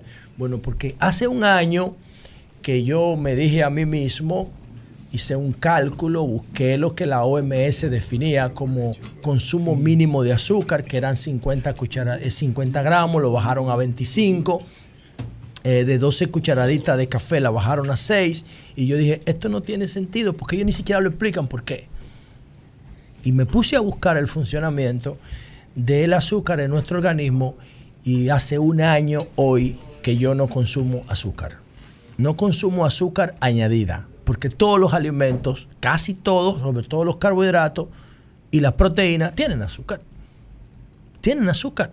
Y cuando nuestro cuerpo necesita azúcar, la produce y no tiene ningún problema. Entonces, eh, yo dije, no, no se puede consumir azúcar añadida y esto daña mi organismo, no importa el ejercicio que yo haga, no importa las horas de sueño que tenga, no importa si sigo comiendo, eh, consumiendo azúcar añadida, me voy a joder. Hace un año que yo tomé esa decisión de bajarle a los carbohidratos y de eliminar el azúcar añadida de mi, de mi dieta. Yo tomo café, pero le echo stevia, miren qué rico. Y el azúcar añadida no me hace falta para nada. Y todo lo que yo consumo, lo ideal es no consumir nada, ningún edulcorante. Pero hay algunas cosas, al yogur natural, por ejemplo, wow, metes, metes ese yogur sin azúcar, sin, sin dulce, está fuerte, ¿no? Y entonces tú le agregas un par de pastillas de stevia y sucede la magia. Y entonces yo recuerdo que vinimos como ahora de Estados Unidos y yo llegué a mi casa con 158 libras. Y yo dije, wow, esto no puede ser. Porque yo por buscar placer estoy jodiendo mi salud. Y ya yo hablaba de alimentación inteligente, pero yo tenía un método chueco de que los viernes y en los viajes yo mm, quitaba los límites. Bueno, pues no, así no se puede funcionar. Tú tienes que tener conciencia de tus metas y por qué haces las cosas y disfrutar el proceso sin sentirte mal por lo que estás haciendo. Y hace un año yo dejé de hacer eso. Los resultados son brutales, brutales. O sea, yo me siento ahora que tengo 54 años, me siento mejor que cuando tenía 25 años. En todo los, el sentido de la palabra. O sea, yo hago ejercicio cuatro o cinco veces a la semana y ahora dejé lo- la, la energía rápida, que es los carbohidratos, y tengo mayor resistencia, más energía, buena actitud. No me da gripe, pues no sé, me puede dar una vaina por ahí, pero yo no siento síntoma de nada. A menos que algo esté creciendo por ahí de mi vida chueca, de mi vida eh, desordenada, ahora mismo yo me siento full. Y ese es el resultado de che, de tener una alimentación inteligente y mantener mi ritmo de ejercicio. Ya estoy pensando sacar un canal de YouTube solamente para eso. Porque estoy haciendo rutinas que yo consideraba impensables, sobre todo en una disciplina tan difícil como es la calistenia, que es colgarte en barra para manejar tu cuerpo. Y que yo pueda hacer 50 dominadas en una sesión. Eso, es algo increíble. Y eso, señores, vino después de yo decir, "Mm, Yo no voy a cambiar mi calidad de vida por el placer de comerme una hamburguesa chatarra llena de pan, llena de mayonesa, llena de cachú, que eso no sirve para nada. Ahora me como la hamburguesa, solo la carne con las ensaladas. Y es mágico. Y yo quiero seguir estimulándolo a ustedes en este estilo de vida hasta que el Estado decida que la publicidad no puede orientar al pueblo en materia alimenticia. No puede ser. El Estado tiene que regular eso. Los otros días vi que en bienestar estudiantil dejaron de, de consumir o de programar un paquete de productos que tenían azúcar añadida porque entiende bienestar estudiantil que eso le hace daño a los niños. Sí, pero eso tiene que ser una política de Estado. No, las acciones aisladas no funcionan funcionan por un momento para buscar una primera página. Eso lo tiene que decir el presidente o el Ministerio de Salud en un discurso al país. La alimentación inteligente es más importante que las elecciones del año que viene, para que estemos claros. Es más importante que las elecciones del año que viene. Las elecciones del año que viene solamente eh, determina ciertas relaciones de poder. Y todo sigue igual. Pero la alimentación inteligente determina la salud del pueblo. Y cuando yo veo una fila en un restaurante chatarra de eso de comida rápida, los drive-thru, que tú pides de los vehículos, yo digo, esa misma fila la van a hacer esa gente dentro de 10 o 15 años en un hospital, porque están comiendo veneno. Y nadie se lo dice, yo se lo digo por aquí. Pero no es suficiente hasta que el Estado no haga con la salud lo que está haciendo con otros capítulos, como por ejemplo el portal de educación que pusieron para que la gente pueda consultar, consultar su, su, expediente educativo de por vida, generó más de casi 300 mil visitas. Ahí hay un incentivo para que la gente entre. Hay que poner incentivo a la gente para que coma sano. Por otro lado, señores, miren, y gracias a Monse por publicar en el grupo este contenido sobre la importancia de controlar la, eh, la glucosa. Es una francesa que entendió que ella era más útil, que ella era más útil dando a conocer de manera popular por redes sociales la, lo que había aprendido estudiando matemática, estudiando nutrición, estudiando bioquímica y se convirtió y se convirtió en, en, en influencer después de trabajar, después de trabajar muchísimo tiempo en, en, Silicon, en Silicon Valley. Jessie Inch es que se llama ella. Bueno, no, la, no, no, no puedo jalar el archivo porque tengo problemas aquí con mi teléfono, pero lo voy a publicar en mis redes sociales más adelante. Por otro lado, señores, miren, hoy es 25 de septiembre, es un día histórico para la República Dominicana porque se conmemora el derrocamiento del profesor Juan Bosch eh, si esa es, una, esa es una fecha importante porque la República Dominicana, mm, yo pienso que también, como pasa con la alimentación, la alimentación tiene que ser una materia en las escuelas y la República Dominicana tiene que tener una oferta académica para la política. No puede ser que todos los políticos que llegamos a puestos públicos no pasemos por una por, un no agotemos un pensum. Yo no sé si lo agota de manera autodidacta o lo agota a través de una casa de estudio, pero hay que llegar con criterios mínimos de lo que es la política, señores. Porque es que no puede ser posible que usted vaya a tomar decisiones públicas sin ni siquiera saber qué significa la palabra política. República Dominicana solamente tiene una oferta política académica, que es la de la UAS, que tiene una licenciatura en ciencia política. Eso está vacío porque no hay un estímulo para eso. lo único que sirve de la ley 33-18, de la ley de partidos políticos, lo único que yo he leído ahí que sirve es que el 15% de los ingresos de los partidos del presupuesto nacional tiene que dedicarse a la formación. Y yo no sé si los partidos están haciendo eso, porque la práctica me dice a mí que no. Porque la práctica, lo que yo estoy viendo, deja muchísimo que desear en materia política, sobre todo ahora que hay un hervidero ideológico y que el mundo está dominado por dos polos emocionales, el movimiento LGTBQ y el QAnon de Donald Trump. Esos son los dos polos ideológicos de la, de la, que ha generado la sociedad web. unas expresiones emocionales que no tienen nada que ver con los fundamentos científicos de la política. ¿Y por qué digo todo esto? Bueno, porque hoy es 25 de septiembre y un día como hoy ocurrió el, el aborto de uno de los proyectos que yo considero de corte progresista, ni de derecha ni de izquierda, progresista, frente al conservadurismo que nos ha gobernado. Tenemos 178 años de vida republicana.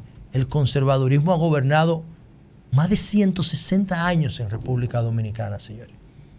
Más de 160 años.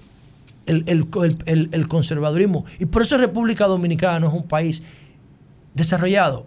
La República Dominicana tiene las condiciones para ser uno de los primeros países desarrollados de América Latina. Las tiene, lo dijo el Fondo Monetario Internacional hace un mes, que en la próxima década la República Dominicana tendrá una economía eh, de alto, de alto desempeño. Ah, pero resulta que, dice Diario Libre, el pasado viernes, dice Diario Libre, el pasado viernes, que, escuchen esta vaina, el 60% de los inmuebles en República Dominicana no tienen título. El 60% de los inmuebles en República Dominicana no tiene título. ¿Qué hace tú forrado de dinero si no eres formal? Si no puedes convertir esos activos inmobiliarios en activos del capital. Como dice eh, De Soto, el peruano que fue candidato a presidente, que deben traerlo a República Dominicana antes de que le den el premio Nobel, porque después que le den el premio Nobel de Economía no lo van a poder traer. Creo que se llama Hernando. ¿Eh? Hernando de Soto. Hernando de Soto, no sé, pero yo sé que él escribió un libro que se llama El misterio del capital, donde indica los tres fundamentos del capitalismo para que los países utilicen el capitalismo como medio económico para salir de la pobreza. A pesar de que nosotros tenemos una economía pujante, que, de Soto. que ha- Hernando de Soto, ¿verdad? El peruano. A pesar de que nosotros tenemos una economía que tiene 30 años creciendo, desde el 90 para acá, 32 años, 33 años, el 60% de los inmuebles en República Dominicana no tienen título. Y eso es por la visión conservadora de la sociedad que le tiene miedo a los cambios.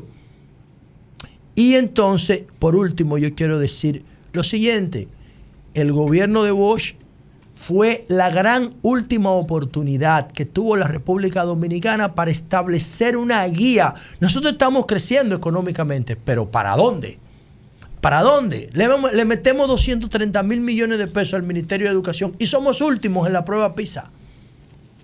Porque no hay una visión, no se ha construido. La Estrategia Nacional de Desarrollo es un copy-paste que se lo llevaban a todos los países. Un copy-paste que se lo llevaban a todos los países. Nosotros ni cuando se hizo la Estrategia Nacional de Desarrollo, ni siquiera teníamos una ley de, de distribución de suelo para saber qué hacer con el territorio en cada punto del país.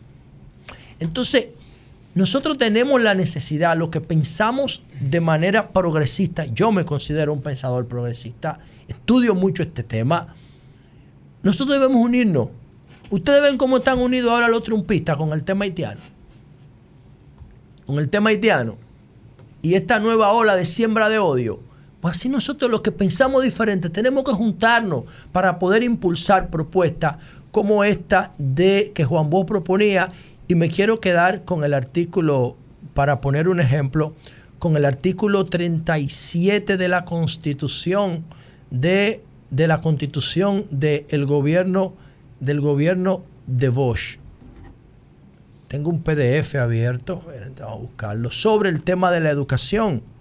El tema de la educación, cómo Juan Bosch concebía la educación pública en República Dominicana y qué hubiese pasado a propósito de las pruebas PISA si nosotros hubiéramos, si nosotros hubiéramos aplicado lo que Juan Bosch plantea en el artículo 37 de la Constitución de 1963, solamente por citar, por citar ah, uno. Dice aquí, se garantiza la libertad de enseñanza y se proclama la ciencia como fundamento básico de la educación.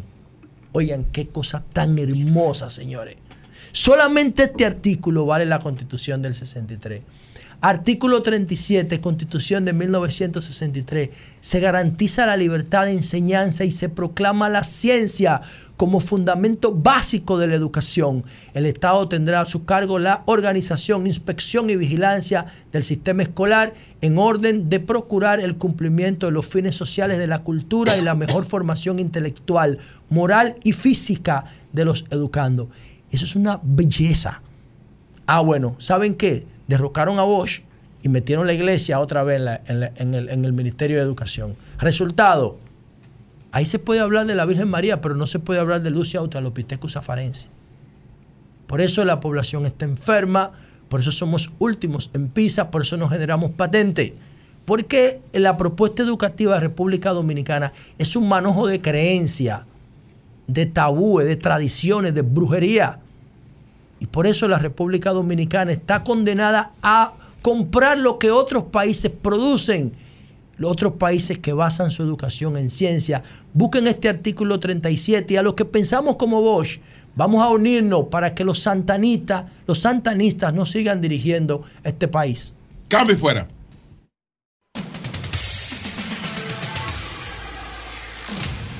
Carlos Amarante a miembro del Comité Político del Partido de Liberación Dominicana, verdadero Comité Político. es ministro de Educación, está con nosotros y vamos a tratar varios temas con Carlos Hay dos comités políticos. porque Con Carlos Pedro- Amarante Baret. Eh, en primer dice lugar, Pedro, Carlos Amarante Baret. perdón, dice Pedro en primer lugar, en primer lugar, Carlos Amarante Baret. En primer lugar, Carlos Amarante Baret. Me gustaría saber cuál es la situación del tema de las alianzas y cuál es tu visión en estos momentos, porque parece ser que Está estancado, parece. está estancada en las eh, en las localidades de mayor votación. Bueno, buenos días, Julio. Buenos días a todos. Bienvenido, Carlos. Mis Bienvenido, amigos y mi amiga. Eh, siempre es un placer estar acá con ustedes. Eh, yo pienso que el acto que realizamos, las fuerzas políticas que nos aliamos en Rescate RD, ha tenido un importante impacto en la sociedad dominicana, pero particularmente en las militancias de los partidos que pactaron. Eh, hay cierta euforia, un gran optimismo, porque es evidente de que los compañeros y compañeras de todos estos partidos perciben que la alianza, la alianza, la alianza es garantía de triunfo, no solamente en febrero, sino también en mayo. El proceso ha ido discurriendo de una manera discreta, evidentemente, como debe de ser, porque las negociaciones no se hacen eh, a la luz pública. Eh, se han podido pactar más de 130 territorios, pero resulta que son como 400 territorios que hay. Estamos en un 30% de territorios pactados, tanto a nivel municipal como de los distritos. Y yo soy de la idea de que esta alianza debe de avanzar en más territorios. Y sobre todo, es importante que avance en las común cabeceras de los pueblos, de las provincias, en el Gran Santo Domingo y en Santiago. Ahora mismo eh, se está viendo todo esto, todos estos temas, pero yo quiero hacerle un llamado al Partido de la Liberación Dominicana, lo hago público, aunque también lo voy a hacer internamente. Vamos a ver. Un llamado al Partido de la Liberación Dominicana. Atención, a la- Charlie a la- Mariotti. A la, fuerza del pueblo. A la fuerza del ¿A quién ah, llamamos la atención? Allá. A Roberto A Rosario. todos, a a todos. A. A Roberto Rosario y Leonel Fernández. No, y a de Miguel, los y a buenos de Miguel ahí. Vargas Maldonado. Maldonado. Ahí no hay problema. quiero, quiero hacerles un llamado en el sentido de que hay altas expectativas, no solamente en la población, sino en, la, en las militancias de los tres partidos, para que el, el acuerdo Alianza Rescate RD termine de consolidarse con los grandes municipios que deben de ser acordados entiendas el Gran Santo Domingo, Santiago, como un ejemplo de esas grandes demarcaciones. Y algo muy importante, muy importante. La reelección está en pie. La reelección está eh, pues acudiendo a todas las armas legítimas y e ilegítimas que tiene a su, a su disposición para eh, quedarse en el poder a partir de agosto del año que viene.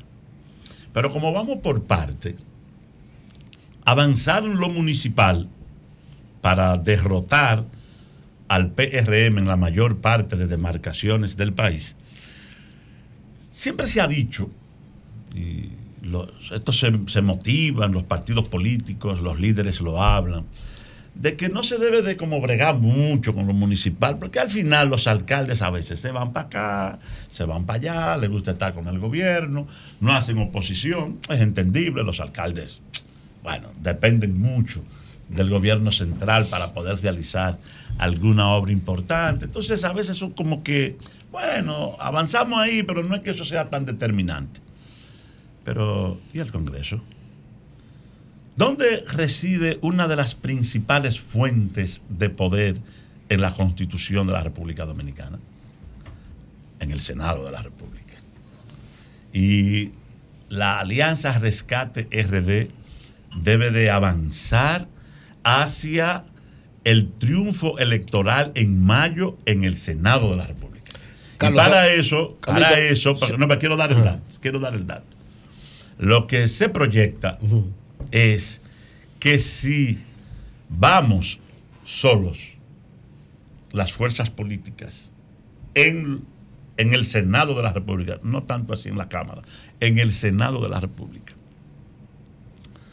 el PRM pudiera estar obteniendo entre 25 y 28 senadores. Si va todo el mundo si va todo el mundo solo. El diablo. Si vamos juntos, si vamos juntos, entonces la proyección es que la alianza va a ganar entre 24 y 26 senadores. O sea, que ustedes ganarían la alianza el control. Lo que estamos diciendo es que la alianza Usted con- fue de un extremo para otro. la alianza, la alianza, la alianza congresual implica automáticamente que en esa primera vuelta el control del Congreso está en manos de la oposición. Y eso es importante porque Pero Yo estoy eso, pero, convencido, no, no, Carlos, perdón, no, no, pero espérate, eso es matemático, eso que tú has hecho, o es, espérate, es matemático, Proyecciones, José. Proyecciones Proyecciones, matemáticas. Claro, porque- proyecciones. porque aquí- Fundamentadas. Aquí todo el mundo está encuestando. José. Aquí todo el mundo está encuestando, José. Lógico. Aquí todo el mundo Todo el está mundo está encuestando. pero- pero usted no puede decir a- al aire que usted va a pasar de una proporción de con partidos que sumando no dan el 50%. Vamos a que lo den. Y que usted de pasar de tener una minoría de cuatro senadores. no, la minoría pasar no importa, es si la Sí, proyección está tiene que 27 fundamentada, claro, eso porque tú puedes En pasar año- de 0 a en- 100. En el año, no es- serio, ¿no? Ta- ta- bueno, tú, tú eres el más joven del grupo, Jonathan. Pero en el año 2024 teníamos uno y pasamos a tener 22. Míralo ahí, eso no O sea, que no es. hablando. Jonathan, Entonces, Era uno, José Tomás Pérez, un abrazo el para él. llamado- Uno solo. Y después el llamado, 24. el llamado público, Ah, porque Esta es otra circunstancia. perdón, yo estoy expresando, yo estoy expresando un deseo reprimido que hay en las bases de, la- de los partidos políticos. Porque, vamos, tenemos una disciplina, pero yo no estoy violando absolutamente nada. Cuando yo exhorto a la dirección de mi partido, a la dirección de la Fuerza del Pueblo y a la dirección política del PRD a que terminen de concluir, porque el tiempo esa- va avanzando, propuesta- terminen de concluir la alianza municipal y que hagamos la alianza congresual, sobre todo en el Senado de la República. En esa propuesta, ¿qué pensaría de candidaturas como la de Félix Bautista? Eh, te menciono a Félix porque Dionis Sánchez dice que no está en aspiración. Pero Félix Bautista, por ejemplo, eh, en San Juan de la Y Maguana. el de Santiago, ¿cómo se llama? Yo te voy a decir lo que yo pienso. Sí. Yo te, voy, yo te voy a decir lo que yo pienso, lo- lo- lo- lo- lo que- porque lo he planteado internamente. Tú lo has planteado internamente. Sí, y lo voy a decir públicamente. Vamos a ver. Tú eres uno de los principales defensores de la unidad. ¿Qué pasó en el Partido de la Liberación Dominicana a partir del año 2007? ¿Qué pasó? A partir del año 2007, el Partido de la Liberación Dominicana visualizó una gran división interna entre sus dos principales líderes, Danilo Medina Sánchez y Leonel Fernández Reina. El desenlace de esas contradicciones entre lo que se llamó danilismo y leonelismo dentro del Partido de la Liberación Dominicana fue la división. De octubre del 19. Esa división provocó que el, pre- el expresidente Fernández renunciara del PLD y con sus leales se fuera a formar una nueva organización política. Algunos de esos leales eran candidatos en la boleta, tanto municipal como congresual del PLD. Y se quedaron en el PLD.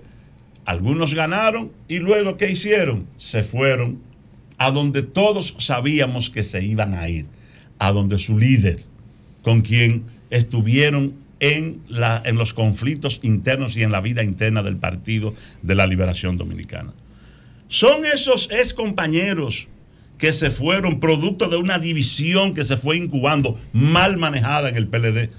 Son esa gente tránsfuga en el sentido político de la palabra. Bueno, porque tal vez, tal vez técnicamente tú puedes decir, bueno, tránsfuga es el que sale electo Y se en lleva- una boleta y se lleva el cargo. y se va y se lleva y se lleva la- la- el cargo el cargo de elección eso técnicamente es así pero todos sabemos que políticamente esas personas no son tránsfugas esas personas se fueron detrás claro. de su líder, Leonel Fernández, como nosotros, y en mi caso. Se quedaron con Danilo. Y en mi caso, seguidor de Danilo, que todo- todo- todos ustedes saben en el 2007 cómo peleé por Danilo. Todos ustedes saben cómo yo, cuando aspiré a la presidencia de la República dentro del PLD, enfrenté al doctor Leonel Fernández. Nos quedamos en el PLD. ¿Con quién? Con nuestro líder Danilo. Y los que se fueron, se fueron con su líder Leonel.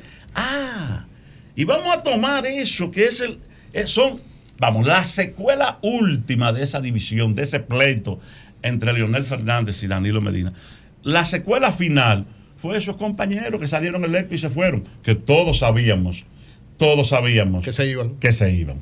Entonces, va a ser eso una excusa para permitir que el PRM saque 25, 26, 27 senadores en el, en el próximo año. Yo siempre he oído decir una frase amoral. Amoral porque parece una frase como maquiavélica. Pero siempre la repite el doctor Euclides Gutiérrez Félix. En política se hace lo que conviene.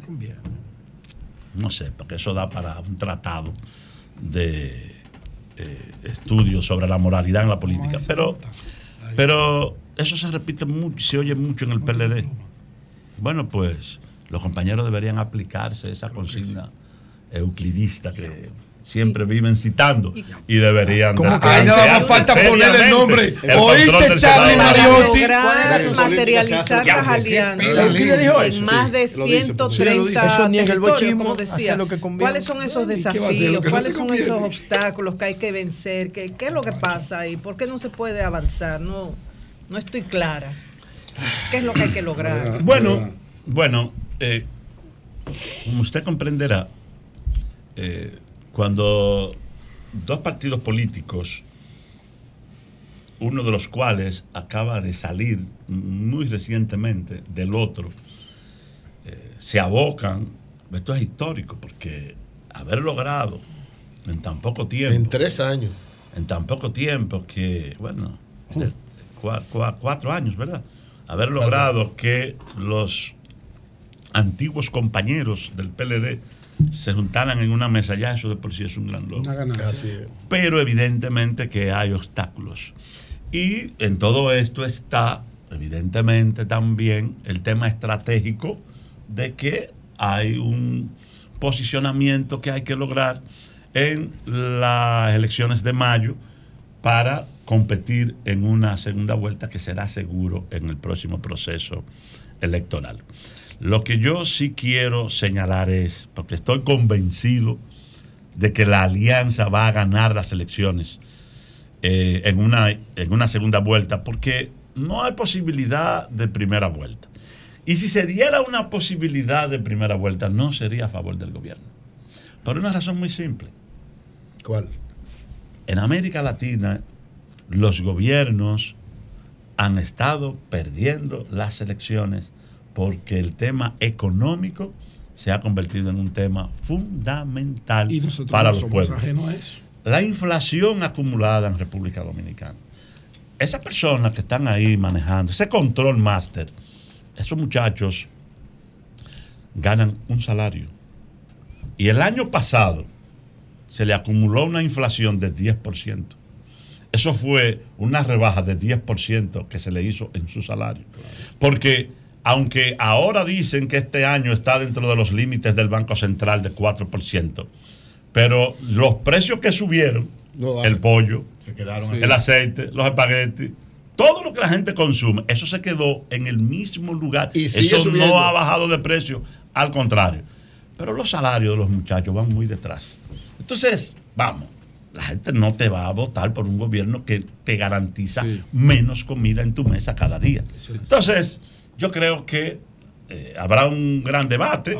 Eh, habrá, unos, habrá unos resultados en primera vuelta donde derrotaremos, que es lo que yo quiero y es lo que quiere la mayoría de, de las bases de los partidos, derro- derrotar al PRM en el Senado de la República y en la Cámara de Diputados. Y en la segunda vuelta, entonces, déjeme decirlo. ¿Qué va a pasar en la segunda vuelta? ¿Qué va a pasar en la segunda? En la segunda vuelta nosotros tenemos un acuerdo que saca automáticamente al PRM del gobierno.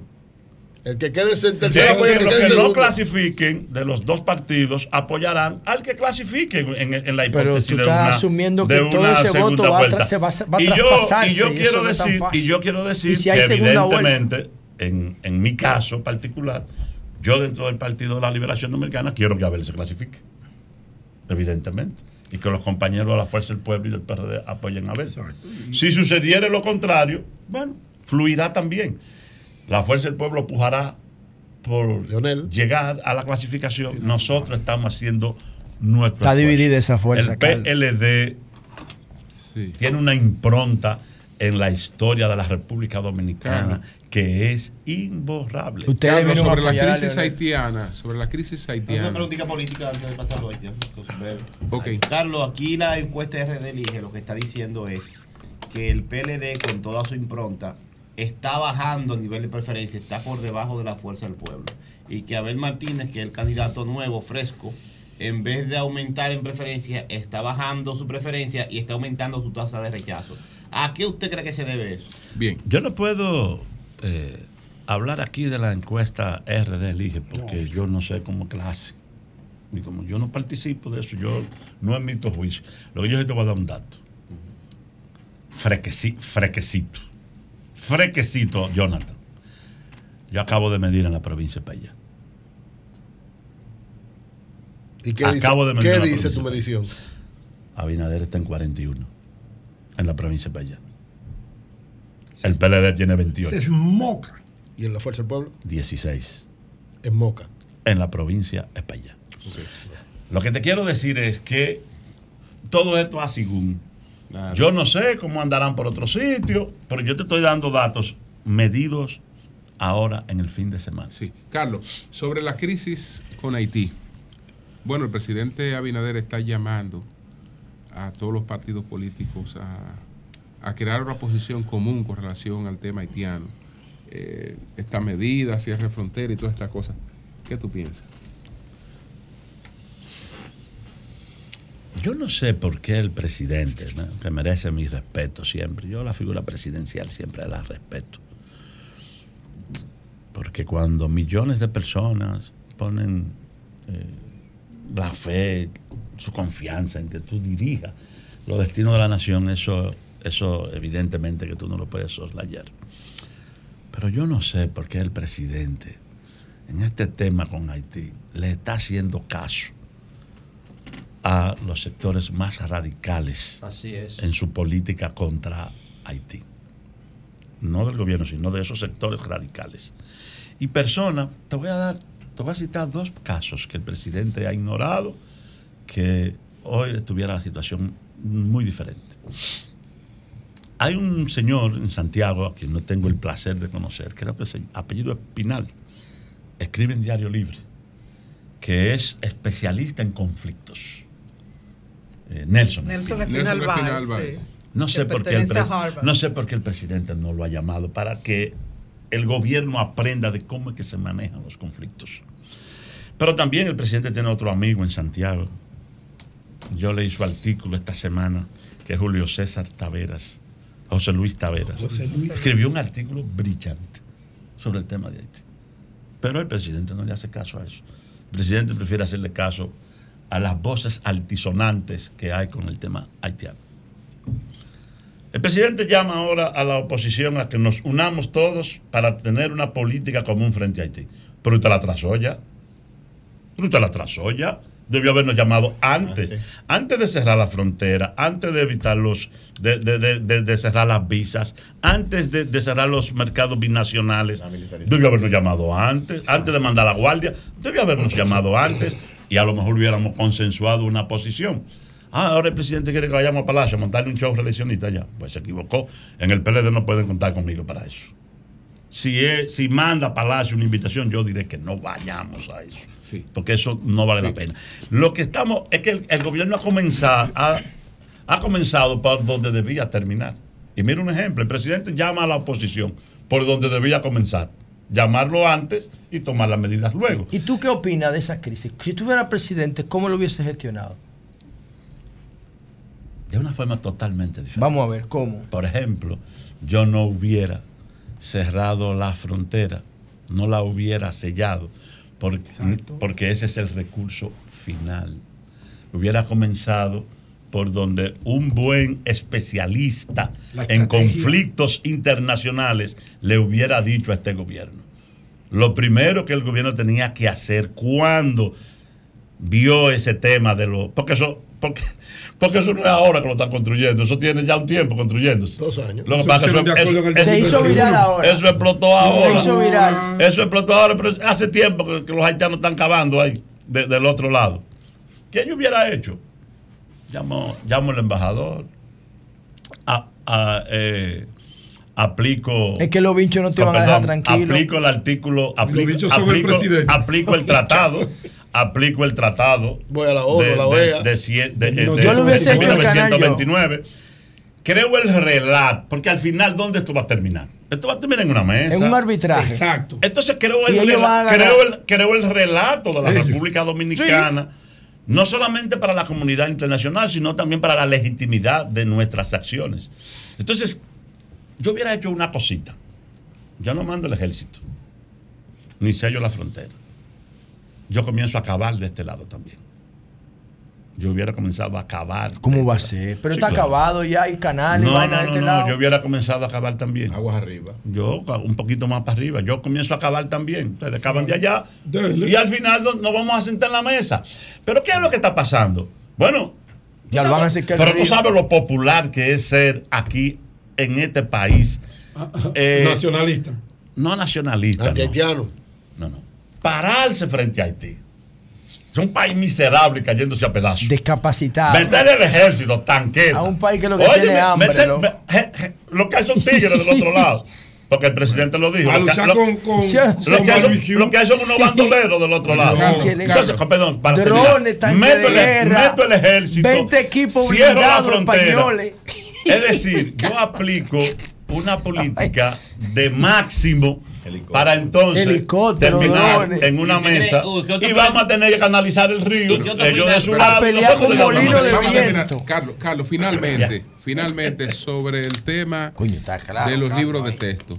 La crisis esta que se ha presentado, 1.200 millones de pesos botados en unos textos inservibles, un invento del Yo lo que secretario, quiero, Luis, un invento del ministro, Julio. un No invento, invento, Julio, una No, resolución. Una No, improvisación. lo, que estoy, lo que estoy diciendo, porque estoy buscando, estoy buscando de dónde saca el dato que se, que se gastaban 6 mil millones, porque no, no, no lo, No, él se lo inventó. no, lo- no, no aparece por Se lo parte. demostramos que Sí, se lo que, se, que, se- que se- no aparece por parte Por el dato. parte. Tú lo buscas año por año y no aparece O sea, por nunca parte. se ha pagado ese en ningún Nunca lado. se ha pagado esa Nunca, vaina. nunca. Entonces él se inventó No, eso. no, no. Ahora, ¿qué, qué tú piensas de este lío? ¿Y tú fuiste ministro? Sí. ¿Tú recuerdas? Pues yo, Sí. yo te lo envié a ti, se lo envié a los que tengo contacto. Yo escribí cuatro artículos el año pasado sobre el 4%. Los, los publiqué. Además, ustedes saben que hice una obra sobre Un libro, claro. Y cuando terminé eso, yo no sé si fue a ti, camarada, Sí. pero en algún momento dije, yo quiero ir a debatir el tema educativo con ustedes. Ojalá y podamos tener un programa para eso, pero Ok. te avanzo, porque estoy, estoy dispuesto a discutir, a discutir el tema, el tema educativo y el tema del 4% en la educación dominicana. Cuando yo me fui del Ministerio de Educación, cuando salí removido en el año 2016, yo había dejado preparado un concurso, una licitación para con las editoras. Con las editoras. Hacer los nuevos libros de acuerdo a las modificaciones curriculares que habíamos aprobado en el Consejo Nacional de Educación que tenían que ver con el nivel básico. El nivel básico tiene eh, dos, dos, eh, dos, está dividido en dos. Eh, primario está primero, segundo y tercero, que es un, ahora no recuerdo exactamente la denominación, y cuarto, quinto y sexto. El está, Un ciclo y otro ciclo. Dos ciclos. el nivel tiene dos ciclos. El término era ciclo. Está en dos ciclos. Yo dejé todo eso listo. Todo eso quedó listo. Solamente había que terminar esa, porque no la hice por prudencia, ya habíamos, eh, habían pasado las elecciones y no sabía si iba a continuar en el cargo. Y eso no se le dio continuidad. Luego eso se retomó al final de la gestión, me dijo, me dijo el compañero que fue ministro eh, Antonio Peña Mirabal, dejó unos textos prácticamente listos, se lo entregó a Fulcar, pero después todos sabemos que aquello se volvió todo un lío, porque este gobierno, estos cuatro años, lo perdió en la educación. Se perdieron. Aquí no se ha avanzado un centímetro de donde nosotros dejamos el sistema educativo.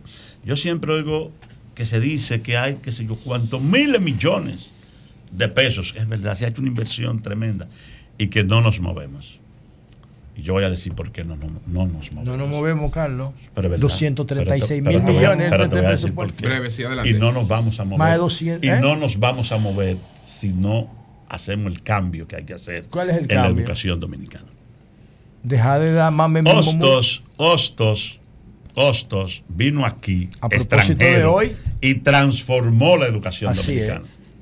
Creó eh, la escuela normal y, e implementó todo aquel sistema positivista donde se formaron los líderes del siglo XX. Sí, fuéramos un país desarrollado Ok, ya. ok, todo eso fue borrado en el año Y el PLD no lo, todo re- eso no lo fue borrado. reivindicó, Carlos, en 20 años. Todo no eso fue reivindicó borrado. el, Pero el cuando nosotros llegamos, que tenemos el tema del 4%, nos damos cuenta de que hay un problema. ¿Qué es lo que no quiere ver la ADP? ¿Qué es lo que no quiere ver el gobierno? Y que no quieren ver los ministros. Nosotros lo vimos clarito. Sabemos por la experiencia internacional y está en todos los tratados que el techo de la calidad de un sistema educativo está dado por las competencias del maestro. Un maestro incompetente no te puede dar frutos No, de competencia. Tú no consciente de no eso, sabes. consciente de eso, nosotros desde el Ministerio de Educación y doña Ligia, que tengo que reconocerla, desde el Ministerio de Educación Superior, impulsamos varios proyectos, entre ellos el de la excelencia. El de la excelencia que consistía Vamos a poner un punto. en Carlos. transformar, en transformar la formación docente Sí. y la capacitación docente, trayendo del extranjero y contratando a los que hay en República Dominicana, químicos, matemáticos, eh, eh, especialistas en lengua española, en idiomas, para que formen en las universidades a nuestros maestros, porque las universidades de este país, que son un gran negocio, tienen una deuda profunda con el sistema educativo, porque lo que están mandando como licenciado en educación no llena los parámetros que necesita la educación del siglo XXI. Y mientras los políticos no entiendan que hay que transformar la formación del docente y capacitar con especialistas, con doctores, a los que están en el sistema educativo, vamos a seguir arrastrando Bien. estas malas, eh, estos malos resultados. Gracias, muy gracias a Carlos Amarante Gracias a ustedes. Muchas gracias. Cambio fue.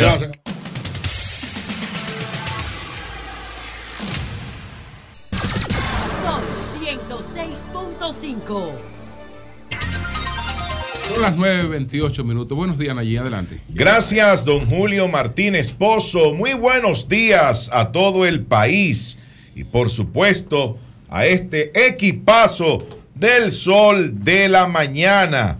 Agradecer a toda la comunidad eh, dominicana en Nueva York por ese excelente trato que nos dio a todo este equipo del sol de la mañana durante todos esos programas que realizamos desde la Gran Manzana, desde la capital del mundo, como les dicen muchos, a la ciudad de Nueva York. Así que para todos ellos, un fuerte abrazo. Miren, señores, se filtraron unas capturas de pantalla de un chat de WhatsApp de un grupo llamado Liderazgo Político PRM. Ese liderazgo político PRM, ahí participan muchísimos militantes, activistas, dirigentes, eh, algunos que son empleados del gobierno.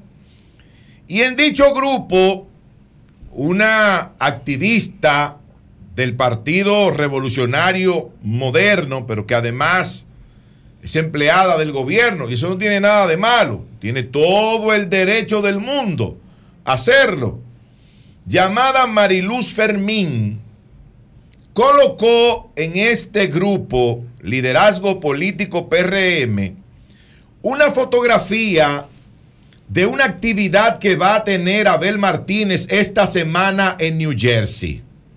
Una, una actividad política porque Abel va esta semana a Estados Unidos, creo que estará en Nueva York y en New Jersey, pero ella publicó una de New Jersey y dice, yo voy para allá. No sé a qué ella va para allá, porque ella no es simpatizante, no es activista, no es dirigente del Partido de la Liberación Dominicana. Pero esa señora, esa señora es la que en la campaña del 2020, cada vez que iba un candidato del Partido de la Liberación Dominicana, cuando iba un, eh, importante dirigente del PLD, o cuando iba también el, el, candidato de la Fuerza del Pueblo, Leonel, Leonel Fernández, a Nueva York, iba con un grupito se paraban enfrente del lugar donde se realizaría la actividad a vociferar todo tipo de cosas, de insultos, de palabras descompuestas, eh, hablar de que eran esto, que eran lo otro, una barbaridad. Bueno, pues ellos están tratando ahora de boicotear esa actividad que tiene Abel Martínez en New Jersey en esta semana. Quieren ir con lo mismo eh, que hicieron en el año 2020. Pero parece que olvidan algo. Parece que olvidan que en el 2020 había una ola en contra del PLD por un partido que tenía 16 años en el poder de manera ininterrumpida. Bueno, pues ahora la ola no es contra el PLD.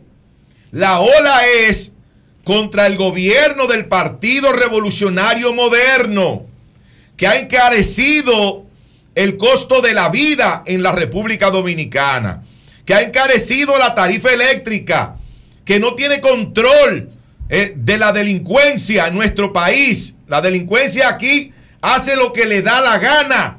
Los delincuentes y el crimen organizado también. Entre otros tantos problemas que tiene la nación dominicana en este momento. Así que ojalá que esta señora, la señora Mariluz eh, Fermín, lo piense un poco mejor, lo piense un poco mejor y se dedique a hacer actividades por su partido, a buscar la manera de conquistar votos para su partido, que es el Partido Revolucionario Moderno, y deje a las demás organizaciones políticas y a los demás candidatos hacer sus actividades tranquilamente. Por otro lado, señores, y oigan lo que voy a decir. Ella estuvo con nosotros en el acto. Yo la vi. Ah, ok, ok. Yo la vi. Ella, nos saludó, sí, sí, sí. Sí, yo Ella la estuvo vi. con nosotros. Y Ella vi- estuvo- Estuvo saludando al presidente también. Y vi que le dijo a una persona. Sigue siendo funcionario del gobierno. Y vi, sí, claro. Y vi que le dijo a una persona en la actividad que estábamos, Julio, Sí, sí, sí, sí. le dijo, ah, pero tú porque eres funcionario, tú no me saludas. Óyeme, hasta ahí llega el atrevimiento de esta señora. Pero perfecto, que siga actuando de la manera que ella lo está haciendo.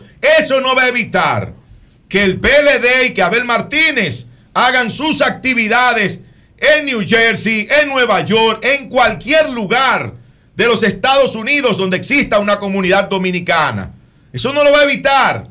Haga lo que usted quiera. Ahora, yo le recomiendo que sus fuerzas las dedique a otra cosa. Por otro lado, y esto sí es grave, y esto sí es grave. Señores, oigan lo que, lo que les voy a decir. Hay serios, serios problemas en el Partido Revolucionario Moderno con las candidaturas a diputado en el Distrito Nacional. Serios problemas. Y yo voy a decir por qué son los problemas. Porque los acuerdos a que arribaron los diferentes precandidatos con la Comisión Nacional Electoral del Partido Revolucionario Moderno, una parte importante de esos acuerdos no se han cumplido. Eh, De esos acuerdos porque han sido violados. Y hay un gran malestar entre los precandidatos a diputados, no de una circunscripción del distrito, no, de todo el distrito nacional. Lo primero, oigan esto, la encuesta, la encuesta, porque es por encuesta, se daría a conocer entre la primera y segunda semana de septiembre. Ya eso pasó. Ya esa fecha pasó. Y ustedes saben por qué no se dio a conocer en esas dos primeras semanas de este mes de septiembre que ya está terminando. Porque no se quiere que se arme un problema cuando el PRM tiene una, unas primarias cerradas ahora en el mes de octubre para escoger su candidato presidencial. Y no quieren que se le arme un lío por el descontento, el descontento que va a generar la presentación de los resultados de esa encuesta de los diputados del Distrito Nacional. Pero también otra cosa, señores. Se había acordado que esa encuesta la realizaría, ¿ustedes saben quién? ¿Quién? ¿Quién realizaría esa encuesta? ¿Quién? Gallup. Se había acordado que Gallup realizaría esa encuesta del Partido Revolucionario Moderno para escoger los candidatos a diputados del PRM en el Distrito Nacional. ¿Ustedes saben quién realizó la encuesta? ¿Quién? ¿Eh? ¿Quién? El sastre económico del Cibao. Ey, ey, el centro. El sa- ah, ¿Cómo El es que se llama? centro económico del Cibao. Centro. Sí. Bueno, eso mismo. Pero para mí es la misma cosa. No, no, el no, centro o el sastre. No, no, el centro económico. No, no, no, pero está bien. Una firma muy muy Sí, claro. Sí, claro. El centro económico del Cibao. Sí, claro. Entonces, ¿qué pasa con esto? La está haciendo el señor Leonardo Aguilera, Un saludo para Leonardo Aguilera. funcionario del gobierno que está en la refinería, pero además de eso, además de eso, es una persona que se maneja activamente dentro del Partido Revolucionario Moderno. O sea, que apoya a algunos. Y no, pero claro, tiene que tener simpatías. Y no se supone que se iba a buscar la Gallup para que hiciera un trabajo verdaderamente imparcial. Que no se parcializara con nadie. Que no sintiera preferencia con ninguno de los precandidatos. ¿Por qué tiene que hacer esa encuesta el sastre económico El del centro, Cibao? centro. El centro. El centro económico del Cibao. ¿Por qué la tiene que hacer Aguilera? Entonces, Tiene una empresa. ¿Qué sucede? de- Sí, pero no tenía. El compromiso fue Gallup. Y eso ha creado un tremendo malestar. Pero se lo dijeron. En la gran mayoría están como el diablo. Se no se lo dijeron a ellos. No, están como el diablo. La gran mayoría de los precandidatos del PRM a diputado en el distrito está molesto con lo que está pasando. ¿Tú crees? Pero también, sí, sí, he conversado con varios. Ah, ok, yo te creo. He conversado con varios de ellos y no se sienten bien con lo que está ocurriendo. Pero además, además, estos resultados ahora se darán a conocer después que pasen las primarias cerradas del PRM. Es decir, como el día, qué sé yo, 7, tal vez el día 10 de octubre, se van a dar estos resultados. Porque no quieren que se den ahora, eh, muchos de ellos se molesten, se sienten, no participen, no manden a su gente a votar en este proceso, que el PRM está obligado que sea un, un proceso masivo y participativo, como el que hizo el Partido de la Liberación Dominicana con la consulta popular, que votaron más de medio millón de simpatizantes del PLD. Entonces, se va a hacer esto, se van a entregar estos resultados, pero ahí viene algo todavía mucho peor. Y con esto quiero concluir. Señores, hay algunos altos dirigentes del PRM, hay algunos funcionarios del gobierno tratando de influir en los resultados de la encuesta para favorecer a determinados precandidatos.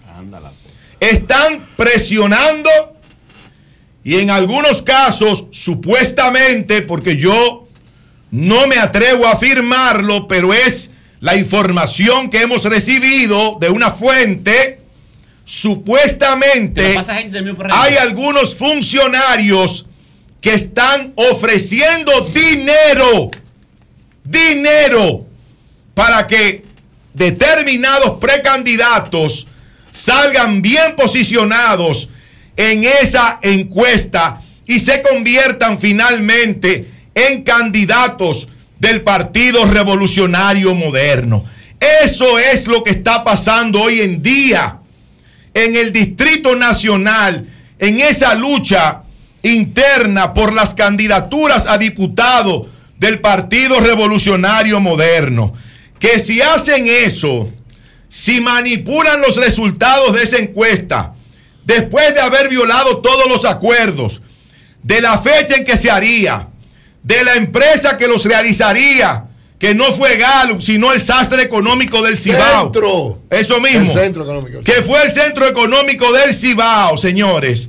Eso va a crear un problema tremendo en el Partido Revolucionario Moderno que podría costarle bastante caro en el proceso electoral congresual de mayo próximo. Cambio fuera.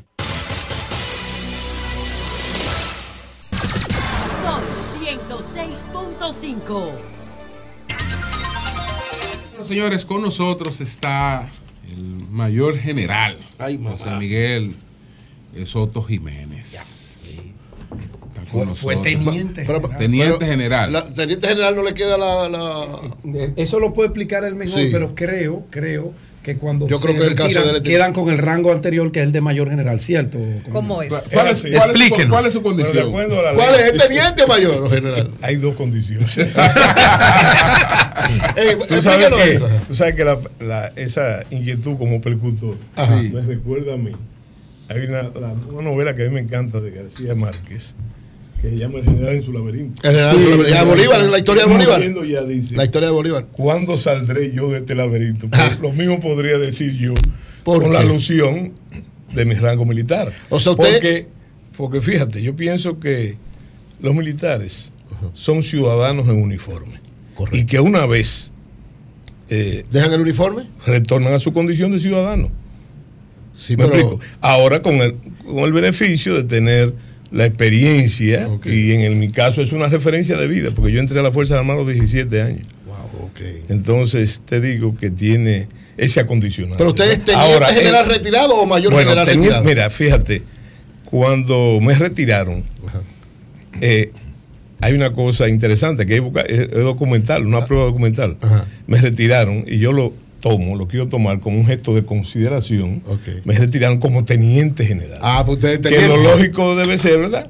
Eh, aludir general. a mayor general, transitorio como decía la ley. La ley, en ese, en ese entonces. Sí, en, ese... Pero usted teniente general Pero, pero de fíjate cómo las cosas dan un círculo. Ahora la nueva ley orgánica recalca que el que retiran como teniente general, eh, como ministro de la Fuerza Armada, es teniente general. Ah, pues entonces le hicieron justicia desde antes a usted. Sí, bueno, pero entonces, señores, yo quiero significar lo complacido que estoy de estar con ustedes y es más que un cumplido. Eh, ah, hubo una invitación que no pude deferir, yo lo expliqué bien, pero las cosas pasan en su tiempo. Para bien, Así es. para bien, las cosas pasan para bien, porque yo quiero significar que hoy se cumplen, hoy precisamente, 60, 60 años, del golpe de Estado del profesor Juan Bosch. ¿verdad? 25 de septiembre de 1963 a Claro. 25 de septiembre de 2023, 60 años. Cosa que aprovecha entonces el presidente Fernández para ir a depositar los 2 millones en la Junta Central Electoral. Y con ello entonces, además de un saludo muy dominicanista a todos ustedes y a su audiencia, darle un saludo muy pueblista y muy leonelista a la misma. Sí. General, el Sí. presidente Abinader eh, está formulando un llamado a los líderes políticos para eh, establecer una posición común frente al tema haitiano. Nos acompañaba hace un momento un miembro del comité político del PLD, Carlos Amarante Baré, y él decía que entiende que eso debió ocurrir antes de que el gobierno tomara las iniciativas que, que ha tomado. ¿Usted qué piensa? Yo pienso exactamente lo mismo con una salvedad. Yo pienso que toda la política frente al tema haitiano en este gobierno ha sido desde el principio una política errática. Desde el principio. Errática. Entonces, eh, fíjate, hay detalles, por ejemplo, el cierre de la frontera. Otro detalle, la movilización militar, que yo he explicado mucho, que eso no es más que un acto de disuasión, pero eso es como la- los medicamentos que dicen para uso externa, externo solamente. Entonces yo te digo que eso que pasó en cuanto al despliegue militar que se, hizo ahora, se hizo ahora, eso ya pasó. Lo que pasa es que nosotros no hemos olvidado, en este gobierno pasó. Ustedes recuerdan que se movilizaron 5 mil hombres, ¿verdad? Y se puso en duda hasta, la, hasta el número. ¿eh? Se movilizaron las Fuerzas Armadas. Eh, no produjo, como dicen los venezolanos, el zaperoco que he producido ahora, ¿verdad? Pero tampoco tuvo ningún efecto. Tampoco tuvo el efecto disuasivo. Ahora, la gran interrogante de esas dos de la medida, que no son, no es una medida, se- siempre se va por la más importante, ¿verdad? Eh, señores, es fruto de una reunión extraordinaria del Consejo de Seguridad, del Consejo de Seguridad Nacional, y esas eh, medidas, si usted la estudia, en- lo primero es una cosa lógica de doctrina, de doctrina. Lo primero es, ¿qué es la disuasión? La disuasión no es más que el amago o amenaza del uso de la fuerza. Es una figura romana, como se llamaba, para negociar a mano militari. Ahora bien, eh, resulta que eso tiene que ser un último recurso, un último recurso. Eh, ya después de que han fracasado, por ejemplo, las negociaciones. Es igual que el pedido de la unidad nacional. El pedido de la unidad nacional ojo, que hay que diferenciar entre unidad nacional y apoyo al gobierno. Apoyo político al gobierno, que es otra cosa. Porque también hay un otro rejuego. Se trata de hablar precisamente de la neutralidad del tema. De neutralidad. Es un tema fundamentalmente político. En su esencia es un tema político. Y comenzando por el jefe del Estado. ¿Qué es el jefe del Estado? Eh, para los militares es la autoridad suprema pero es un político, el político que ha sido beneficiado con la voluntad popular, en este caso, por cierto, muy acondicionada por las circunstancias del momento. Entonces, la pregunta más importante que hay que hacerse, en el caso de las medidas tomadas y de la disuasión, bueno, pero disuadir a quién? A un gobierno que no existe. ¿eh? Disuadir a quién? A una situación donde el Estado eh, está pasando un hecho eh, bastante raro, no único, porque lo mismo pasó en Somalia, donde el Estado no existe. Estamos ante la desaparición del Estado. Entonces, la disuasión y aún la negociación no tiene sentido. Por eso yo tengo mi tesis. Y una demostración de fuerza ante Una demostración- sectores que el presidente calificó de incontrolables. Pero yo he dicho Si allá incontrolables, Sí, aquí Pero no, no, no, pero además, eso de incontrolable me recordó la frase aquella del doctor Balaguer para, para calificar a la izquierda revolucionaria. Pero lo más importante que yo veo es que no tiene sentido. Tú- la pregunta es, ¿disuadir a quién? ¿A quién? Disuadir a un Estado que no existe, a un gobierno que es ilegítimo que tampoco existe. Y no existe desde el punto de vista doctrinal también, porque no tiene control de la población y sus recursos, no tiene control de, De la territorio. territorialidad y tampoco se ha demostrado, y lo ha dicho el mismo presidente Abinader, no tienen el monopolio legal de la violencia legalmente aceptada. Entonces, ¿cómo manejar ese tema, ese conflicto por el desvío de las aguas de binacionales del río? Bueno, yo digo, tú, tú recuerdas una famosa, son unos versos de Neruda que dice, la poesía me la dicta el partido. Y como ustedes saben, yo soy miembro de la Fuerza del Pueblo y tengo que llevarme, eh, no solamente por disciplina, sino por convicción de, la, de lo que ha dicho el presidente Fernández, que también se ha tratado de tergiversar. El presidente ha dicho exactamente lo que está pasando. Primero, primera, primera cosa que, y fue el primero que reaccionó ante el problema. ¿Qué fue? Eh, que él está de acuerdo, y en ese caso es un respaldo al Estado dominicano, de que el canal viola los acuerdos del 29 y los acuerdos del 36. Dijo que era una provocación. Es provocación, sí. Y que era una provocación. Eh, cosa que lo reitera y que lo reiteró de nuevo. El sábado. El sábado en la Plaza de la Bandera, que es un acto que está cargado de significación. La gente se va eh, exactamente a lo que fue para mí, que estaba ahí, y además que estuve antes de comenzar el acto. Te diré que fue un acto, una convocatoria monumental monumental. Y yo te lo digo en mis dos condiciones, no como miembro de la Fuerza del Pueblo, te lo digo, porque como ustedes comprenderán, yo conozco muy bien la Plaza de la Bandera.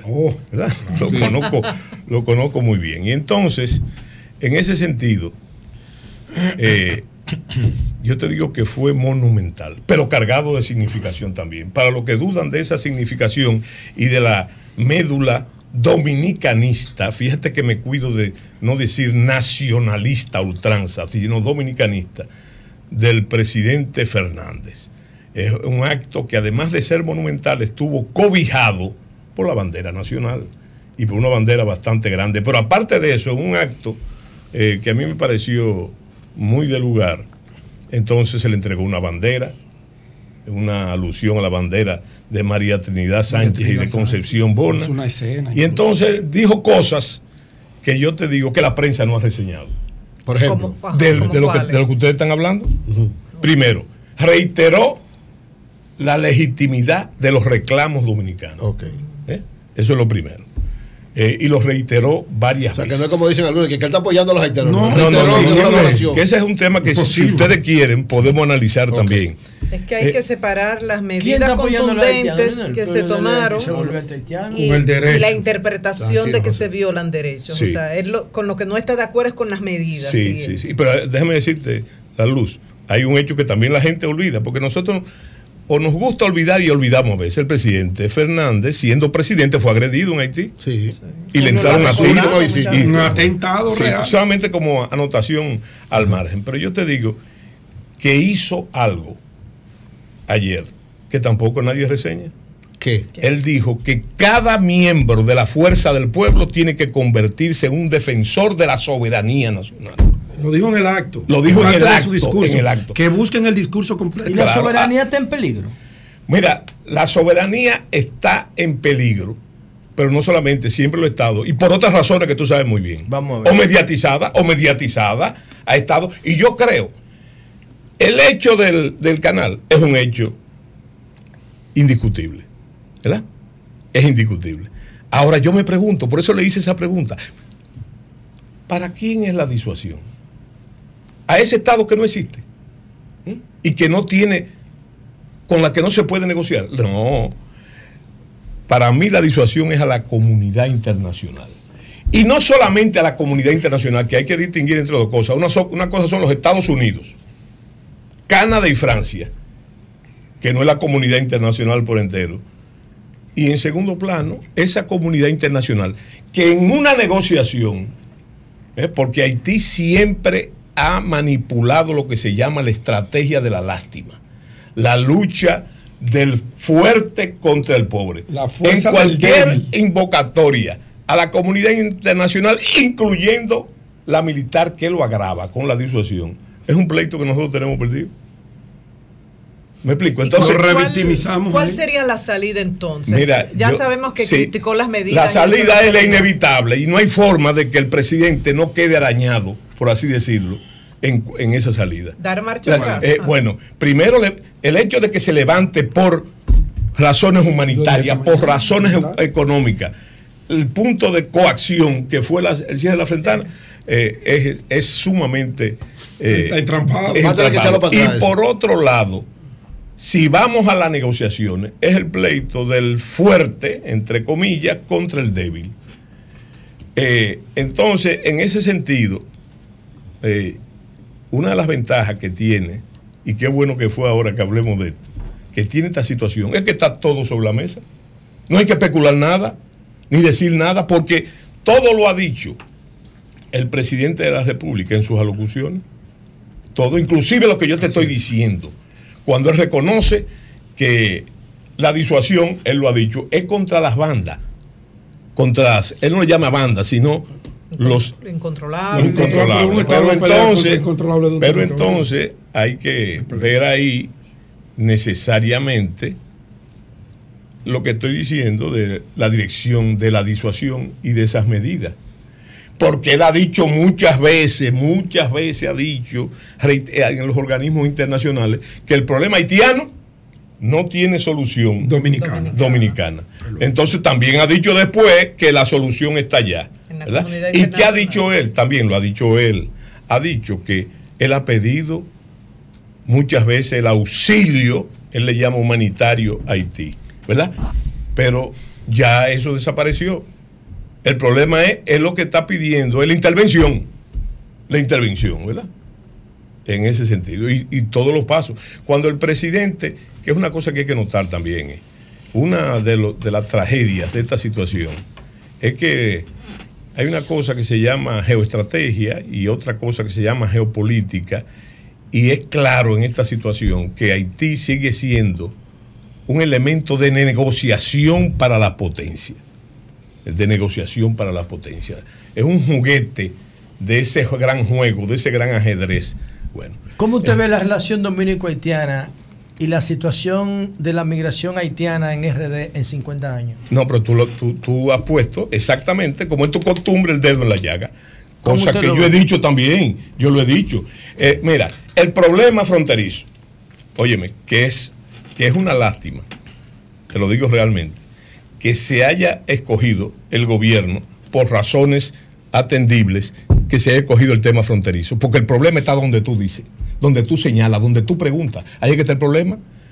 Y, eh, y es un problema Mientras los haitianos sean más pobres según las ecuaciones funcionales de los caboteros, por la se van simetría. a reproducir sí, más. sí, pero claro, pero no ¿Cómo lo solamente eso. No, 50 no, no. Esa- eso que tú dices es interesantísimo porque nos lleva a la teoría de Malthus, que el crecimiento de la población no es aritmético, sino geométrico. geométrico, sí. Y Mientras más entonces, pobre y vulnerable la especie, se entonces ¿dónde más. está el, la gravedad del problema? En la migración ilegal. En eso que tú preguntas de los 50 años, donde mucha gente dice que hay una, una especie de culpabilidad colectiva, pero sacan gente.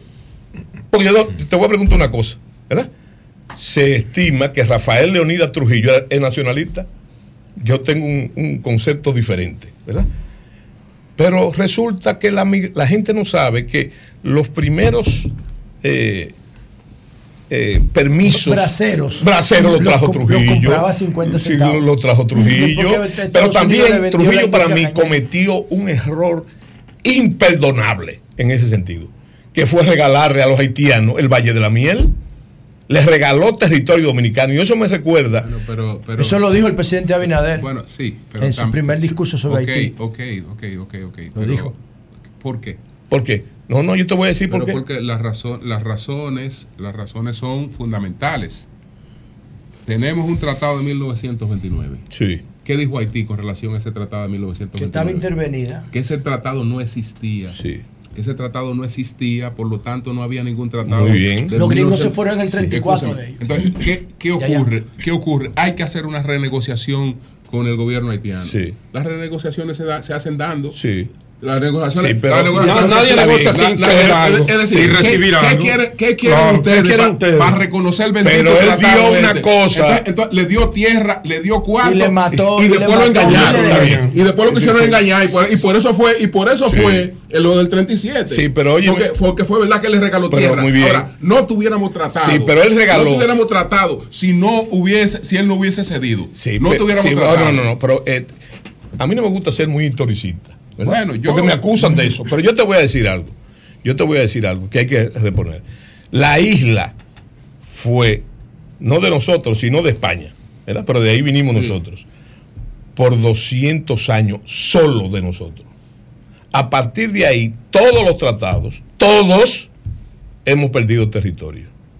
Entonces, lo que tú estás diciendo, sí, es cierto. Porque- Pero hay otro, porque- el porque no fue- argumento. porque no fue que él amaneció. Sí, sí. él amaneció No, no, no, no, Déjame no. regalarle esto. No, no, no. Tuvo que llegar a Sí, una negociación eh, con ellos y para negociar con ellos tuvo Sí. que darle tierra. El argumento de dominicano de entonces es que como esa situación habíamos perdido siempre ter- general, ¿por qué no se reconoce el tratado de, de Trujillo con Haití? Se reconoce el del 29. ¿por qué? No, porque, porque el otro fue porque espérate, tú quieres que te diga? Por lo 76 se que- hizo por lo que que- que dijo Martínez Pozo, 29 se le por lo que dijo. Martínez Pozo, es que estaba intervenido, estaba intervenido. Por eso, la ¿por qué no se reconoce el que el que se firmó luego de la, de la No, pero se salida de reconoce, Estados que Unidos? vale. El, Es el el que vale. 29 Pero el de siguen decidiendo el de 36. 29, Sí. ¿por qué? No, porque el 29 fue que se hizo, el 36 se hizo una rectificación y es el que ha sido permanentemente ha Miren, estado eh, yo creo que todo lo de la negociación está muy bien. Ahora, lo que oh, y tú mencionaste varios factores, Claro. pero lo que él no podía hacer, por más Trujillo que fuese, fue regalar territorio dominicano. Te voy a explicar una breve, brevísima anécdota. Eh, recuérdate de los dos gigantes rojos, Stalin y Mao Zedong. ¿Mm? En un momento, de- en los mejores momentos de esas relaciones, entonces Había problemas. eh, no. Mao Zedong le pidió reivindicaciones territoriales porque todo el llamado Pacífico ru- eh, ruso no era ruso, era mongol y chino. ¿verdad? Y entonces, fruto de la, de la conquista de Pedro el Grande, entonces él le dijo que quería reivindicaciones territoriales. Y. Stalin le dijo, camarada, el territorio de la Unión Soviética es sagrado yo no puedo hacer esas reivindicaciones ni la haré. ¿verdad? Es un asunto, porque es que eso no le pertenece a nadie. General, por eso le último, mi pertenece parte, al pueblo general, dominicano. General, ¿eh? por último, de mi parte, Sí. se ha dicho muchísimo que después de lo que pasó con el general Bochán Javier, que lo mató a Anguito, que es yo como se llamaba, en su Sí. casa en Nagua, Sí.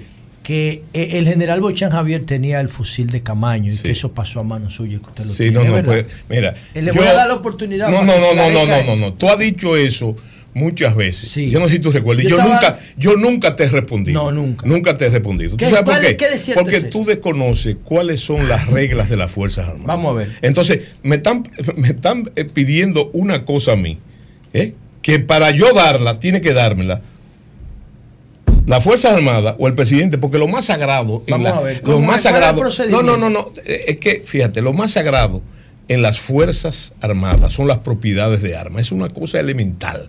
Entonces, eh, tú, se- tú lo has dicho. No, que yo lo he dicho sí, haciéndome que, que Bochán eh, Tenía el fusil que de Bochán- sí, no, no, pero, no, sí, pero ese es otro fenómeno ya. Eso se llama trofeo de guerra. Porque Bochán era el jefe de las operaciones militares. Trofeo en esa de guerra. Sí, y ese fusil nunca perteneció. O sea, era de Bochán. Nunca, de- no, no, eso es un trofeo de Que guerra. no- nunca fue la Fuerza Armada. Nunca, no, no, no, no, no que no fue la Fuerza Armada. No que no fue la Fuerza Oye, lo ¿De que quién pasa. era? ¿Quién era el propietario? El de matar a propietario, lo primero que no era de las Fuerzas Armadas, porque ese fusil demostrado con numeración vino de Vietnam. Pero es- O sea- él, él era servidor público, Bochán. Sí. No era de él eso. No, no, no, porque tú, eh, fíjate, Digo él yo- lo que fue fue comandante de las operaciones guerrilleras y aquí en todas partes se usan lo que se llaman los trofeos de guerra, pero eso no es el Pero ¿cuál problema. fue el- ¿Cuál fue el proceso y El dónde fusil, el fusil fue pedido, ese fusil no pasó de Bochán a las Fuerzas Armadas. Bochán, recuérdese el uso del tiempo. De, de entre eso y el, y el fusil hubo un, y su muerte hubo un tiempo Sí, considerable. claro, del- ¿verdad? Entonces, ese fusil fue a dar a la 73 policía y las Fuerzas Armadas lo solicitó a la Policía Nacional. ¿verdad? Para entrarlo en la contabilidad de las Fuerzas Armadas. Entonces, el- la respuesta simple es. ¿Lo tú tiene la Fuerza Armada? No, no, no, no, no, no, no. no. Si se quiere ese fusil, ¿verdad? Si se quiere, Sí, para sí. lo que sea, ¿verdad? No para llevarlo al museo, No para el museo. al museo de lo que hay que hacer es una solicitud a las Fuerzas Armadas y que las Fuerzas Armadas le entreguen el fusil. Ah, o sea, que esté en la Fuerza No, Armada. no, no, no. Lo, fíjate, Lo debe tener yo te estoy Armada. diciendo cuál es el procedimiento. O sea, usted el lo procedimiento. tiene. Y si Sí, se lo pide- Sí, eh, yo lo tengo. Ah, yo lo tengo. ¿Y tú sabes para Pues qué? entonces, para correcto. proteger ese bien No, que pertenece Ah, al pueblo dominicano. Correcto. ¿Verdad? al pueblo dominicano. Entonces, si las Fuerzas Armadas. Lo solicita, fue usted que lo entrega. fu- fu- eh, Bochán se llevó el fusil y Soto se llevó el fusil. Eso no es la figura. ¿Verdad? Entonces, Es si las Fuerzas Armadas. dice a mí, eso se carga con un formulario 25. Correcto. Y ellos lo Si las Fuerzas Armadas, ¿verdad? Me- es más, Se lo o sea, usted lo está cuidando mejor que el Estado. En el, en el ¿cómo se Estado no. No, no, no, no hable del Estado. No, mejor del Estado no, porque aquí hay muchísimas cosas, muchísimas, la En mayoría, que no están bien cuidadas por el Estado. Tú lo bien, sabes mejor que yo. General, una pregunta. No solamente artículos, no solamente sino bienes y servicios que no están cuidados por el Estado. General, ¿Cómo funciona lo de trofeo de guerra? ¿Cómo? Eso es una, los que eso no es una saben. tradición militar. Sí, eso es una tradición militar. eh, Se queda que- con- Eury, déjalo que hable, cállate. porque- eh, Eury, déjalo que que se usa lo donde quiera, inclusive en la Segunda Guerra Mundial, eh, en los romanos se usaba. Ajá, que aquí, el coma- aquí. hay una batalla, hay un encuentro, ¿verdad? Sí. ¿Eh? Entonces, dos all. preguntas, general. Los que ganan Pero deja que todo. él no termina. exactamente, inclusive la historia, inclusive la historia. Bien, Comenzando por Dos preguntas, bien, general. sí. Dos preguntas. La primera, Sí. con eso que concluye ahí. O sea, usted está dispuesto a entregar el fusil si la No, Fuerza no, Armada- no, Correcto. es que no es que yo estoy dispuesto, es que estoy en disposición. Es que si las Fuerzas Armadas me No. pide el fusil, Claro. yo lo entrego. Es más, es si el presidente me pide el fusil, Usted se lo entrega. eh, él es el jefe supremo, Claro. yo entrego el fusil. Lo que yo no puedo ahora, para lucir gracioso, coger el fusil, Salíamos de darlo. no, no, no, y entregarlo. No, ¿Y cómo ok. llegó a su mano el fusil?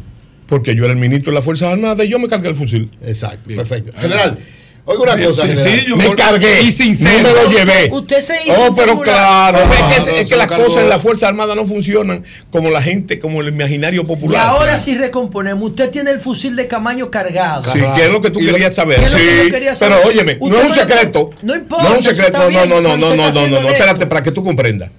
Tú sabes lo primero que yo hice. ¿Qué? ¿Qué? Yo llamé a la familia de Camaño para enseñarle el fusil. ¿eh? Y consúltalo para que tú veas. Bien. A sus Eury. hijos. Eury. Yo lo llamé.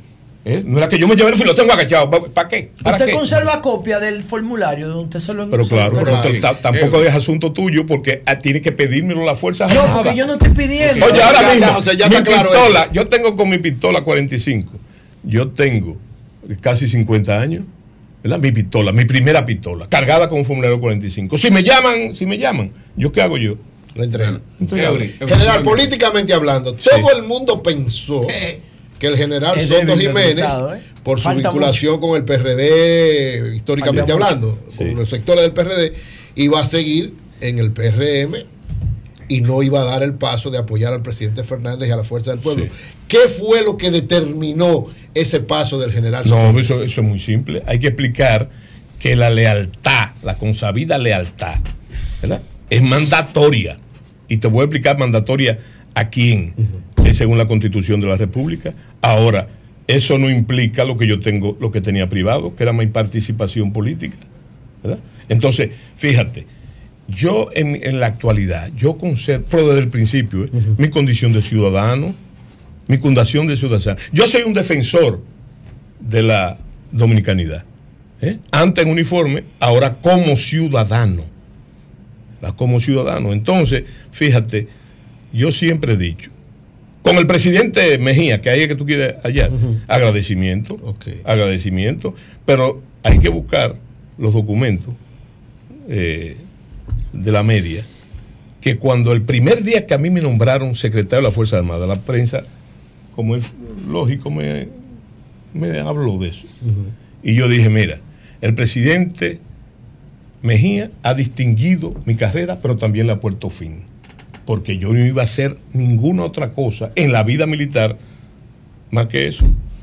¿Me entiendes? Ahora, le- lealtad, ¿verdad? Lealtad. Lealtad.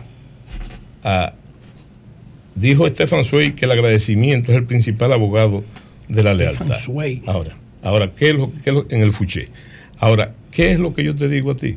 Eso, con el presidente Mejía, y mira, y es difícil ponerme a pelear con él, ¿verdad? porque ya yo discutí una vez con él. Es difícil ponerme a pelear, pero ya mira, el presidente, ya yo te dije, bajo esa base de agradecimiento, el presidente Mejía. Pero el presidente Mejía es candidato. No. No es candidato. a Entonces, nada. no Entonces, qué- ¿cuál- ¿qué es lo único que justifica eso que tú estás diciendo? Mi primera y la única organización política a la que yo he pertenecido es el- eh, la Quinta República. Quinta República. Quinta República. Y después de ahí, yo no, no solamente Quinta República apoya como movimiento, como movimiento al partido de la liberación del presidente Fuerza sino, que yo ingresé a la Fuerza del Pueblo, que es mi derecho ciudadano. Pa- ¿Por qué? Porque pienso que con el estado de cosas, que es de las cosas que se está escondiendo con el tema de Haití, ¿eh? Cosa, eh, y es, un, es clásico, eso es clásico. Cuando un país tiene graves problemas internos, entonces se enfoca a lo externo. Eso es un Ya, clásico de la estrategia. Entonces, ¿qué, lo, qué es lo que sucede? En este caso, yo pienso como ciudadano, no como guardia, ex guardia, yo pienso como ciudadano que hay que construir una voluntad política que pueda corregir, enfrentar y corregir esto simplemente. bueno, pues muchas Muy bien, gracias. gracias. A mí me falta una General. pregunta. Eh, Muchas gracias, Brillante, general. Soto Jiménez. Gracias también porque nos obsequia aquí. Esta obra. Tú sabes que el hijo del general es que está comandando las tropas en la frontera. esta Es el director del CEFRON. Esta Ah, obra- el Soto no. Torman, coronel. Soto Torman, amigo mío. Pero eh, escúchame, yo puedo decir algo de eso. Sí, sí, sí. Tengo que decirlo. Esa es una técnica. Es una técnica. Es un guardia. Es una técnica interesante. Mira, guardia. eh, yo pienso que hay que diferenciar Claro. entre mi hijo Freddy. Mi Este primer hijo aquí. varón. ¿Eh? No, Freddy, no, ese no, Freddy, no, no. Freddy Soto Torma. Ese no es militar. Mira, mi primer hijo varón y el coronel Soto Torma. Exacto. Eh, ya se ha dicho lo calificado que está, etcétera. Pero yo Sí, quiero decir yo lo conozco. dos cosas. Primero, yo tengo como norma real y efectiva, sujeto que me desmienta cualquiera. Yo nunca he intervenido en la carrera de ese ¿Cómo? oficial. Nunca. Nunca. No, no, nunca. no. O sea, todo se Y lo fe- ganó por él, él. él, él sí ha sufrido los momentos de malaria mía. Sí, sí, él era sí. cadete. Ahora, eh, solamente yo fui eh, ministro de la Fuerza. Él tiene 29 años de servicio. 29. Oye, Tiene como me han 12 dicho, aconsejelo. Yo no tengo que Pero aconsejarlo. ¿Tú sabes sabe por que tiene qué? un discurso diferente a las posiciones que él tiene como jefe del CEFRON por la crisis. No, no, no, no, no. No, no, yo- él ¿tú no quieres que te diga la tiene verdad? No, porque se supone que no tiene Él derecho. tiene que no, no, cumplir no, con, no. lo- con el Él- mandato del oye, presidente. Él yo no he hablado No, no, él es un con mi El discurso lo tiene Luis. Yo Él no tiene donde No, no, no. lo que mi conciencia. No, no, no, no, Tu conciencia está equivocada. Espérate, Tú no sabes de la guardia. Pero espérate un momento. Déjame ¿Qué decir. la? Déjame decirlo. muerte. Bueno, Déjame decirlo a mí. Déjame decirlo a mí. Déjame déjame decirlo a mí. Óyeme, solamente te voy a dar un dato. Vamos a ver. Primero, no intervengo en la carrera de él. Ni intervendré. Me consta. Eh, número dos. Número dos. El coronel Soto Torman, yo estoy seguro, seguro. Pepitico. ¿Eh? Ese es el nombre, el apodo familiar. apodo, sí. Va a cumplir con Es mi amigo. su deber. Correcto. ¿verdad? Como debe ser. Aunque falle en el intento, aunque, su- aunque Aunque sucumba, no aunque sucumba en el aunque intento. no esté de acuerdo no, no, no, no, no. Yo pienso que él, eh, tal cual. Ahora te voy a dar el, el dato final. Vamos a ver. Yo a los final. 27 años de servicio ¿m? llegué a ministro de la Fuerza Armada, secretario de la. Fuerza Armada. Él tiene 29. Y no tengo que aconsejarlo Y es nada. Bien, simplemente. Como a ti te gusta la aritmética. Bueno, señores, agradecer a Soto Gracias, general, muy bien. Oye, un aplauso al general. Un aplauso. Gracias, gracias. O sea, Yo Ah, quiero que mande ese, muse- a- ese a- fusil al a- museo. Agradecer. Pero que lo mande las Fuerzas Armadas, pídeselo a la Bueno, Fuerza Armada. es verdad. Ok, ok. Te lo voy a pedir. Agradecer. Y está en compañía de otro de sus hijos que no es militar. No, no, no. Ese es su asistente. sí, y, mi escolta también. Bueno, Tú sabes que Lili decía que el miedo de los hombres se mide por el lado Mira cómo hizo, es verdad, sí, yo leí Bueno, eso en alguna Bueno, parte. quiero, quiero general agradecer el, el obsequio que nos ha, nos ha hecho de, de esta obra. De, General, y el mío. Machete, carajo. Jonathan, tú. Eh, tú. Por ahí viene, por ahí viene. todo, Jonathan. todo, todo sobre, sobre Santana. Sí, señor. Yo leí, obra. leí esta obra, la ¿Usted se considera santanista? La, No, la disfruté, La disfruté, la, disfruté No la disfruté bastante esta obra. Él le aplica a Eh, Santana lo que Santana dijo para sí mismo. A mí me yo la encantó porque dice. Léetela, Sí, la que- pero léete la obra primero. No, pero léete la obra primero, Léete la obra, ay, disfruta la obra primero. Me que para que no caiga, para que no caiga en un gancho, porque Dice Pedro Santana, Porque- frente a la traición. Pero Julio respirar. tiene gancho. Para él mismo. pero tiene que leerte la Para obra. él mismo. Tiene que leerte la obra porque sin embargo Qué la- barbaridad. la Hoy posición- día la- del derrocamiento la posición ¿eh? de Soto Cuidado. Jiménez es conocida con relación Claro. a lo que, escúchame, lo que él ha planteado con relación a Santana. Ahora, léete la obra.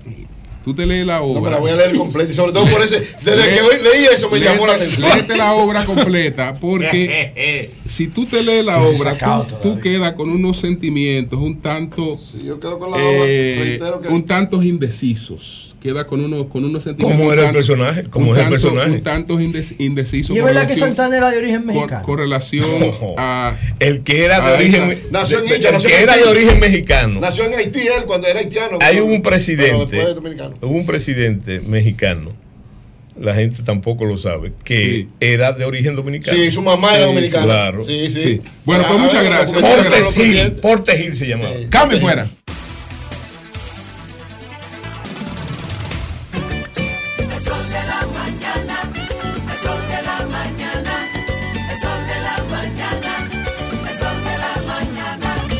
Llamada, vamos a restablecer de inmediato la comunicación con Ramón Mercedes para su reporte desde, desde Nueva York. Cuando te decía lo de la lectura, Ajá. porque a pesar de la, bueno, es conocida la posición que tiene Soto Sí, Jiménez claro. con relación a Santana, pero al tú, pero al tú leer el libro, Voy a leerlo con calma. le- al tú leer el libro, el libro puede ser depositado como una defensa del que no esté de acuerdo con eso. Porque el, el- el libro para nada te, te sugiere esa, Digo, de entrada, Julio, Esa- lo que dice Pedro Santana eh, de la traición, esa posibilidad. ya eso expresa todo. Pero bueno. Eh, Bueno, pero, te- pero léete el No, contexto. no, no, me lo voy a leer completo. Lé- léete el contexto, el contexto total de la obra. Eh, le- vámonos con Ramón. Ah. Adelante, Ramón. Sí, buenos días a mis colegas del programa y a los oyentes en la República Dominicana y en el mundo. La temperatura promedio para hoy por los 61 grados, el día estará nublado, lluvia hoy y mañana con fuertes vientos, no se sentirá caluroso, está un poco fresco. Eh, bien, la tormenta tropical Ofelia, que se formó el pasado fin de semana frente a las costas de Carolina del Norte, azotó durante los últimos días a millones de estadounidenses residentes en este estado y los de Nueva Jersey, Connecticut, Pensilvania, entre otros, según el Centro Nacional de Huracanes. Más de un millón de dominicanos residentes en estos lugares se incluyen entre los afectados por ráfagas de viento de hasta 100 kilómetros por hora, fuertes lluvias, inundaciones, cancelaciones de decenas de vuelos y retrasos de cientos de ellos entre los aeropuertos de Newark, John F. Kennedy y La Guardia. Asimismo, decenas de miles de hogares y negocios sin electricidad, entre ellos propiedad de dominicanos, de el derribo de árboles y oleaje de hasta siete pies de altura, entre otros acontecimientos. En- Por otra parte, a partir de este domingo, cinco líneas de autobuses públicos en esta ciudad de Nueva York serán gratuitos como parte de un programa de pilotos de seis meses. Las rutas son BX18 en el Bronx, B16 en Brooklyn, M116 en Manhattan, Q4 en Queens y S4696 en Staten Island, que son usados por cientos de dominicanos diariamente. Después de los seis meses, la Autoridad Metropolitana del Transporte, responsable del transporte colectivo en New York City, analizará los datos sobre el número de pasajeros, el servicio, las velocidades y el costo antes de decidir si extender el programa. Estas rutas prestan servicio a unos 45 mil pasajeros cada semana. En otra información, estamos celebrando el mes de la herencia hispana en Estados Unidos.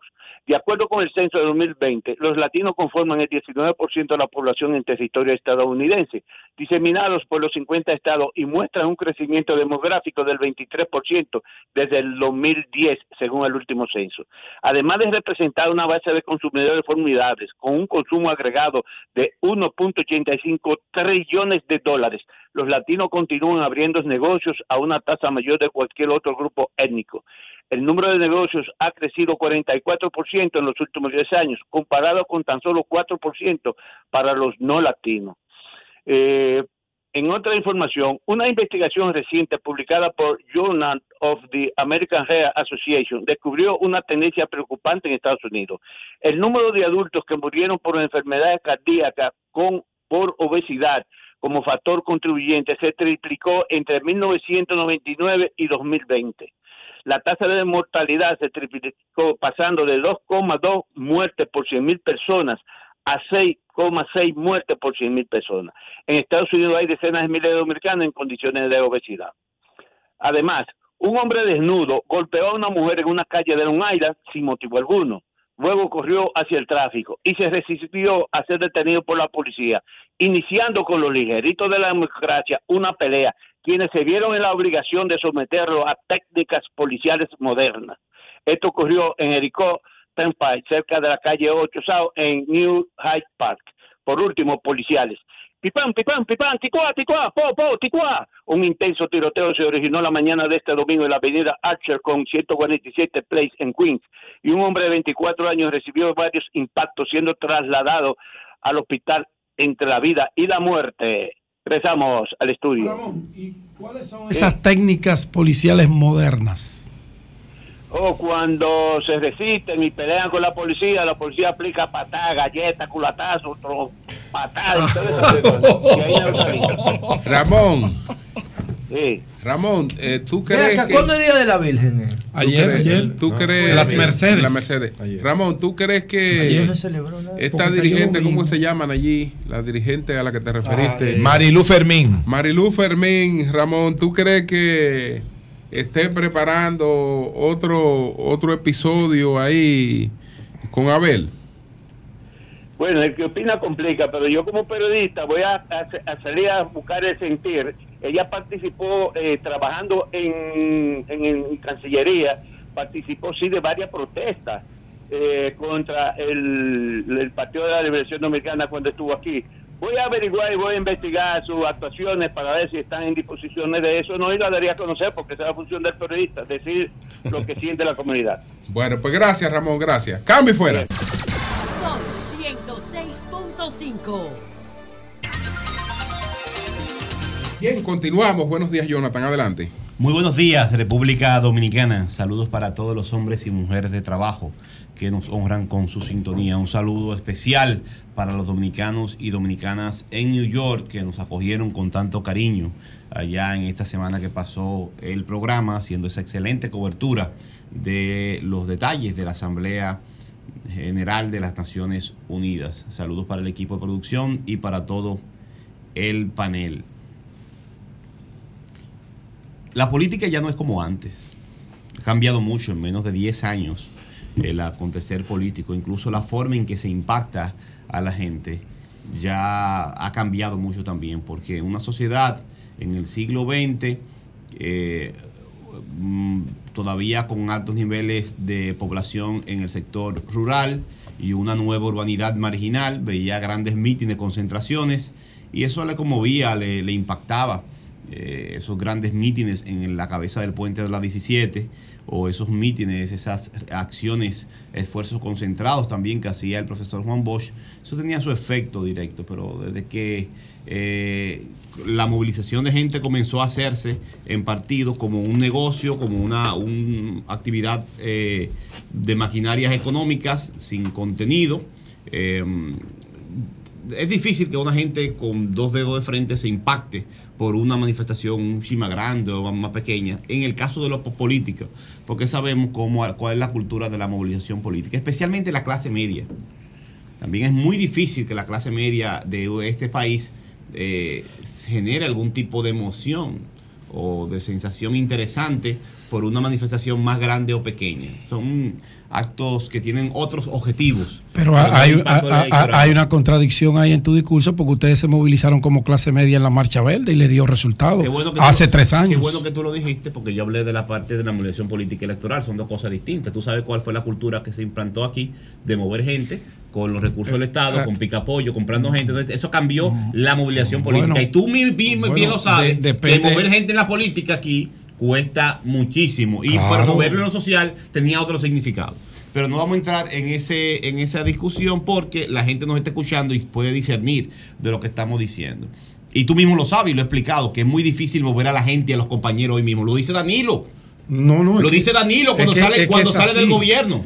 No, es que la que, realidad. que ni los funcionarios querían movilizarse, accionar. Por eso el alto. Es, es lo que te digo. No, tú tienes razón. Por eso el altísimo valor de representación de lo que ocurrió el Claro, sábado en la Plaza de la Bandera. Claro, claro. Pero el impacto, eso hay que verlo. Eh, Leonel ya había dicho, Félix Bautista le, le consiguió dos millones de firmas cuando estaba en el PLD y él no podía repostularse, pero se hizo un acto grande. Antes también de las primarias del PLD que fueron afectadas por el gobierno de Danilo Medina, porque para mí Leonel no perdió esas primarias. También le presentaron dos millones de firmas y ahora dos millones de firmas más. Es un partido, un dos millones de firmas. Siempre ha tenido dos millones de firmas desde que desde antes de salir del poder Leonel Fernández pero el, el pasado periodo electoral dijo el tamaño del sector de Leonel Fernández y ya más adelante se verá. Dos millones de firmas no es creíble. Para mí, la mayoría de los partidos hacen esa, esa jugada, pero saben que nadie está pendiente de eso, porque la gente no es tonta, ni, ni ese es el tamaño de un partido, de ningún partido en este,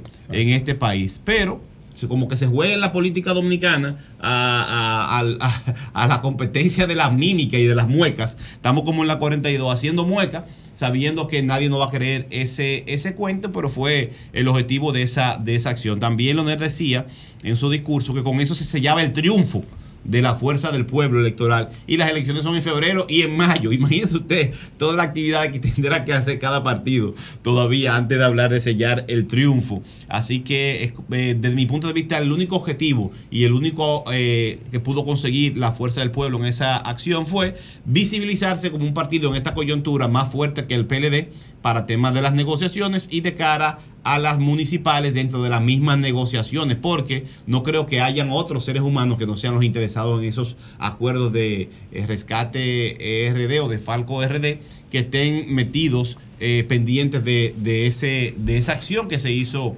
el, el fin de semana. Ahí ponme la fotografía. Esta fotografía no me estilo esto, no me interesa tampoco, porque cada partido tiene sus, sus dinámicas, pero como está en el tapete, eh, les comparto una fotografía que hizo un amigo en un dron, no es una foto de la Fuerza Armada ni del gobierno, mucho menos. Un amigo de toda mi confianza, que aprecio muchísimo, hizo esa foto y le pregunté a qué hora. Bueno, en el momento de, más al- de mayor concentración, no dice él. y presenta la fotografía que mi amigo hizo él personalmente la foto. Y, Pero ¿Y- ¿a y cómo se llama tu amigo? Jonathan? Y, y- Eso fue a la una de la tarde. y no, esa foto. Él me dice que fue la tarde. Yo estaba en la tarima a la una de la tarde Y ahí están los detalles. La gente Joan, valorará- pon las otras. La gente valorará. Pon la otra, vamos a hacer el contrato. No, porque vamos a ver quién Ponla es ese amigo ponla de nuevo. que tuvo tanta suerte Sí, que le permitieran volar un dron. No, Hermano, yo soy ponla, en eso. ponla, Son ponla. tomas cerradas. Cuando tú comenzaste a hacer relaciones públicas, yo daba clases de eso. toma cerrada, Mírala ahí. Pero mírala 216 allá, mírala allá. Toma cerrada. Ponla de los periódicos. No, la la del dron tuya, el dron que tú mandaste. No, las la tuya otras. del dron. Si mi No. amigo lleva un dron, ¿por Yo tú no, es que yo no estaba grabando. Tú Yo del estaba, yo ¿cómo estaba activando como candidato que ¿cómo ustedes soy van a hacer la de la fuerza del la pueblo. manifestación más grande Ahora, de ustedes ahora, no llevar un dron? No, porque no, mi no, no, nos permitieron uso Y de mi dron. Es que tu, tu amigo del gobierno. No, no es del gobierno. Tu amigo del del gobierno, y le interesaba del ese comentario. Por ahí cerca. Y fue a la por ahí una, fue a la una de la tarde. Oye, qué suerte tiene. Fue a la una de la tarde. Óyeme. Oigan qué suerte. Óyeme. A la fuerza del pueblo no le permitieron los drones por un tema de seguridad. Óyeme, óyeme. Pero al amigo de Jonathan sí lo pudo ¿Qué volar. pasa? ¿Qué pasa? ¿Qué pasa? ¿Qué Eso pasa? fue a la una de la ¿Qué tarde. pasa? Ahí se podían volar cualquier. Para hablar mentira y comer pescado hay que tener cuidado. Había que estar ahí. Óyeme, si hubiera sido así, usted por lo menos, Joan, sin dron, la foto si que marca los cuatro una foto puntos. un amplio, No, no, no pero- sacaron un solo Mm, amplio. míralo ahí. Hicieron Míralo ahí. en plano medio y en Julio, plano cerrado. ¿esos son amplios son Como cortos? si era close-up, no era, No, era pero- close-up. Pero mire la foto, Jonathan. Con- le puedo prestar una cámara buena. para que- Jonathan, si no pero, si no tiene, pero, eh, pero mire la foto, Pero eso fue- hermano. la- la espinilla yo sé que dolió Esas mucho. fueron fotos para sacar Yo la sé que la, yo sé que la apuesta era el fracaso de la fuerza Oye, del bueno, pueblo. adelante. Esas son fotos que le hicieron para sacar la espinilla a lo que estaban ahí. Bueno, no sé para lo que No son. hicieron un solo amplio. Ahora, Así ahí es. está la foto. ahí está bueno. la realidad. Lo primero que se hace. Juan Sufran callados porque Bosch- están, Juan- están mostrando el Mira, refajo. mira lo que decía Juan Bosch. Juan Bosch decía esfuerzo concentrado y todos los peleadores tenían que meterse. Y tú no vas a decir a nosotros lo que hacía Juan Bosch. A un brazo de distancia. A, a tipos que se formaron en el PLD. Pero vamos a estrecha- que termine que ganamos siete elecciones corridas. Por adelante. favor. Pues sí, pero aprendan. Que aprendamos. A buscar fotos. Nosotros. Una sola foto la pudieron Coño, eso es mucha osadía, Jonathan. pero adelante, adelante, eso es mucha osadía. No, no. Luis ganó unas elecciones con el ahí PRM porque foto. Leonel lo hizo presidente. Ahí está la foto. Y usted está mandando a nosotros Ahí prender. foto, No sean tan El osados. que la quiera, la, la busque. Tú no A la una de la tarde. la. Yo te voy a poner la que yo grabé a la una. Mírala aquí. Espérate. Que la hice con mi celular. así Bueno, no, así adelante, no, adelante. hable la verdad. Bueno. Jonathan, adelante. Te, queda, te queda otra cosa ahí. No, no tiene más nada porque el chisme era ese. No, no, adelante. No le queda nada ya. Pedro me interrumpió. Eury Cabral. Pero, pero déjalo que Ah. termine, Pedro. Déjalo que termine, Jonathan. Vamos a tomar el micrófono. y- El primer manazo se lo van a dar a Jonathan eh, el día de las primarias cerradas. Voy para allá, voy para allá. Bueno, quería hablar del tema del Intran, pero no me va a dar tiempo. Eh, del tema Y tú no has hablado del FEDA. Y las medidas, y las medidas que No, pasó. no va a hablar del FEDA, ¿no? Oye, ¿qué, qué pasó en el FEDA? Oye. ¿Tú dijiste algo del FEDA? Yo. ¿Y por qué no lo dicho? Yo no, lo está diciendo la Procuraduría Especializada que va a abrir Lo una- un lo expediente. Para mí, del del FEDA. Lo van a Del FEDA. investigar. Investigue. Yo siempre estoy de acuerdo con las investigaciones, no le hacen daño a nadie. Nu- Nuria hizo de un los organismos. reportaje. Las investigaciones no le hacen daño a nadie y los funcionarios deben prestarse a, a que se investigue todo el que está manejando fondos públicos. Es así. Eh, y nunca voy a usar este micrófono para decir lo contrario. No, yo por te otro pregunto, lado, tú eres muy bien informado. por otro lado, eh, el tema de las primarias del PRM. Ay. el tweet Ay, Nayib. las primarias del PRM. Nayib. Les digo a la gente, me puedo equivocar y me encanta equivocarme porque aprendo. Eh, trato, no procuro la equivocación, pero no reniego a reconocer que me equivoco. Eh, porque esta vida es muy corta para uno persistir en el error, en el hierro. Sería una tontería. Mira que hay otra. Tontería. Le digo a la gente siempre, a los, especialmente a los más jóvenes, que la política es una es, es la guerra por otros medios y es una competencia permanente por manejar la, la opinión y la percepción. Pero que existen dos tipos de, de opiniones o de opinión pública o de realidad política social. La real, la real, que se puede medir con elementos eh, científicos, como las encuestas, y la publicada, la construida en el debate político álgido que se da todos los días en la opinión pública. Los medios son espacios de batalla.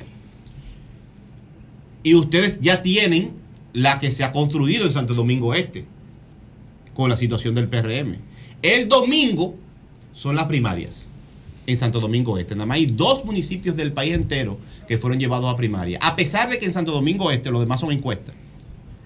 Que en Santo Domingo Este, según todas las encuestas, todas las encuestas, el actual alcalde le lleva más de 10 puntos a su más cercano No, competidor. pero hay primarias en el país entero. Sí, es para presidente, pero para Exacto, sí, claro. Pero dos, tienes que Santo aclararlo para que no, no, Sí, no confundan. No solamente en dos Domingo municipios. Sí, Presidenciales en el país entero, municipales en dos municipios. Porque algunos entienden que esa plaza, quieren esa plaza para dirigir esa plaza de una forma diferente a la que ha dirigido el alcalde Manuel. Manejar el dinero de una manera diferente a lo que lo ha manejado el alcalde Manuel Jiménez. No hay el primer manazo va a ser el Hay domingo. o- no hay otra discusión. E incluso la oposición quiere que sea otro el candidato y está apostando a otros candidatos Mm. de la oposición para eso mismo, que sea un candidato que tenga las mismas debilidades de la oposición. Que el la principal debilidad es el tema de la corrupción y el manejo, el, el- el- la- el amor por lo ajeno y por el dinero público. Y entonces la oposición está empujando a otros candidatos diferentes a- al alcalde para tener el privilegio de escoger su propio adversario. Y está bien, ese es el rol de la oposición. Pero compárteme el tuit ahí de Jorge Frías, un alto dirigente del PRM de la circunscripción 2 y de todo el, el- el municipio, por no decir, op- opinar ya. ¿Me pusiste el tuit, por favor? Lea. Sí, ¿qué dice? ¿Qué dice el tuit? Dice Luis, eh, Jorge Frías ayer. Ayer Manuel estaba muerto dentro del PRM, que él nada más ganaba afuera en las encuestas y que si hubo una primaria no había forma de que Manuel ganara, Manuel. Jiménez. Pero no ha ganado todavía. Ese, eso es lo que estaba posicionado, ¿no? ¿Verdad? Que si eran primaria, Manuel estaba listo. Entonces dice Jorge Frías, del equipo de uno de los aspirantes, dice lo siguiente, un veterano. La salida de la alcaldía de Manuel Jiménez no está clara. Es porque tres PRMistas perdieron la perspectiva, los que se unieron, a una semana de la primaria. Digo y guarden este post.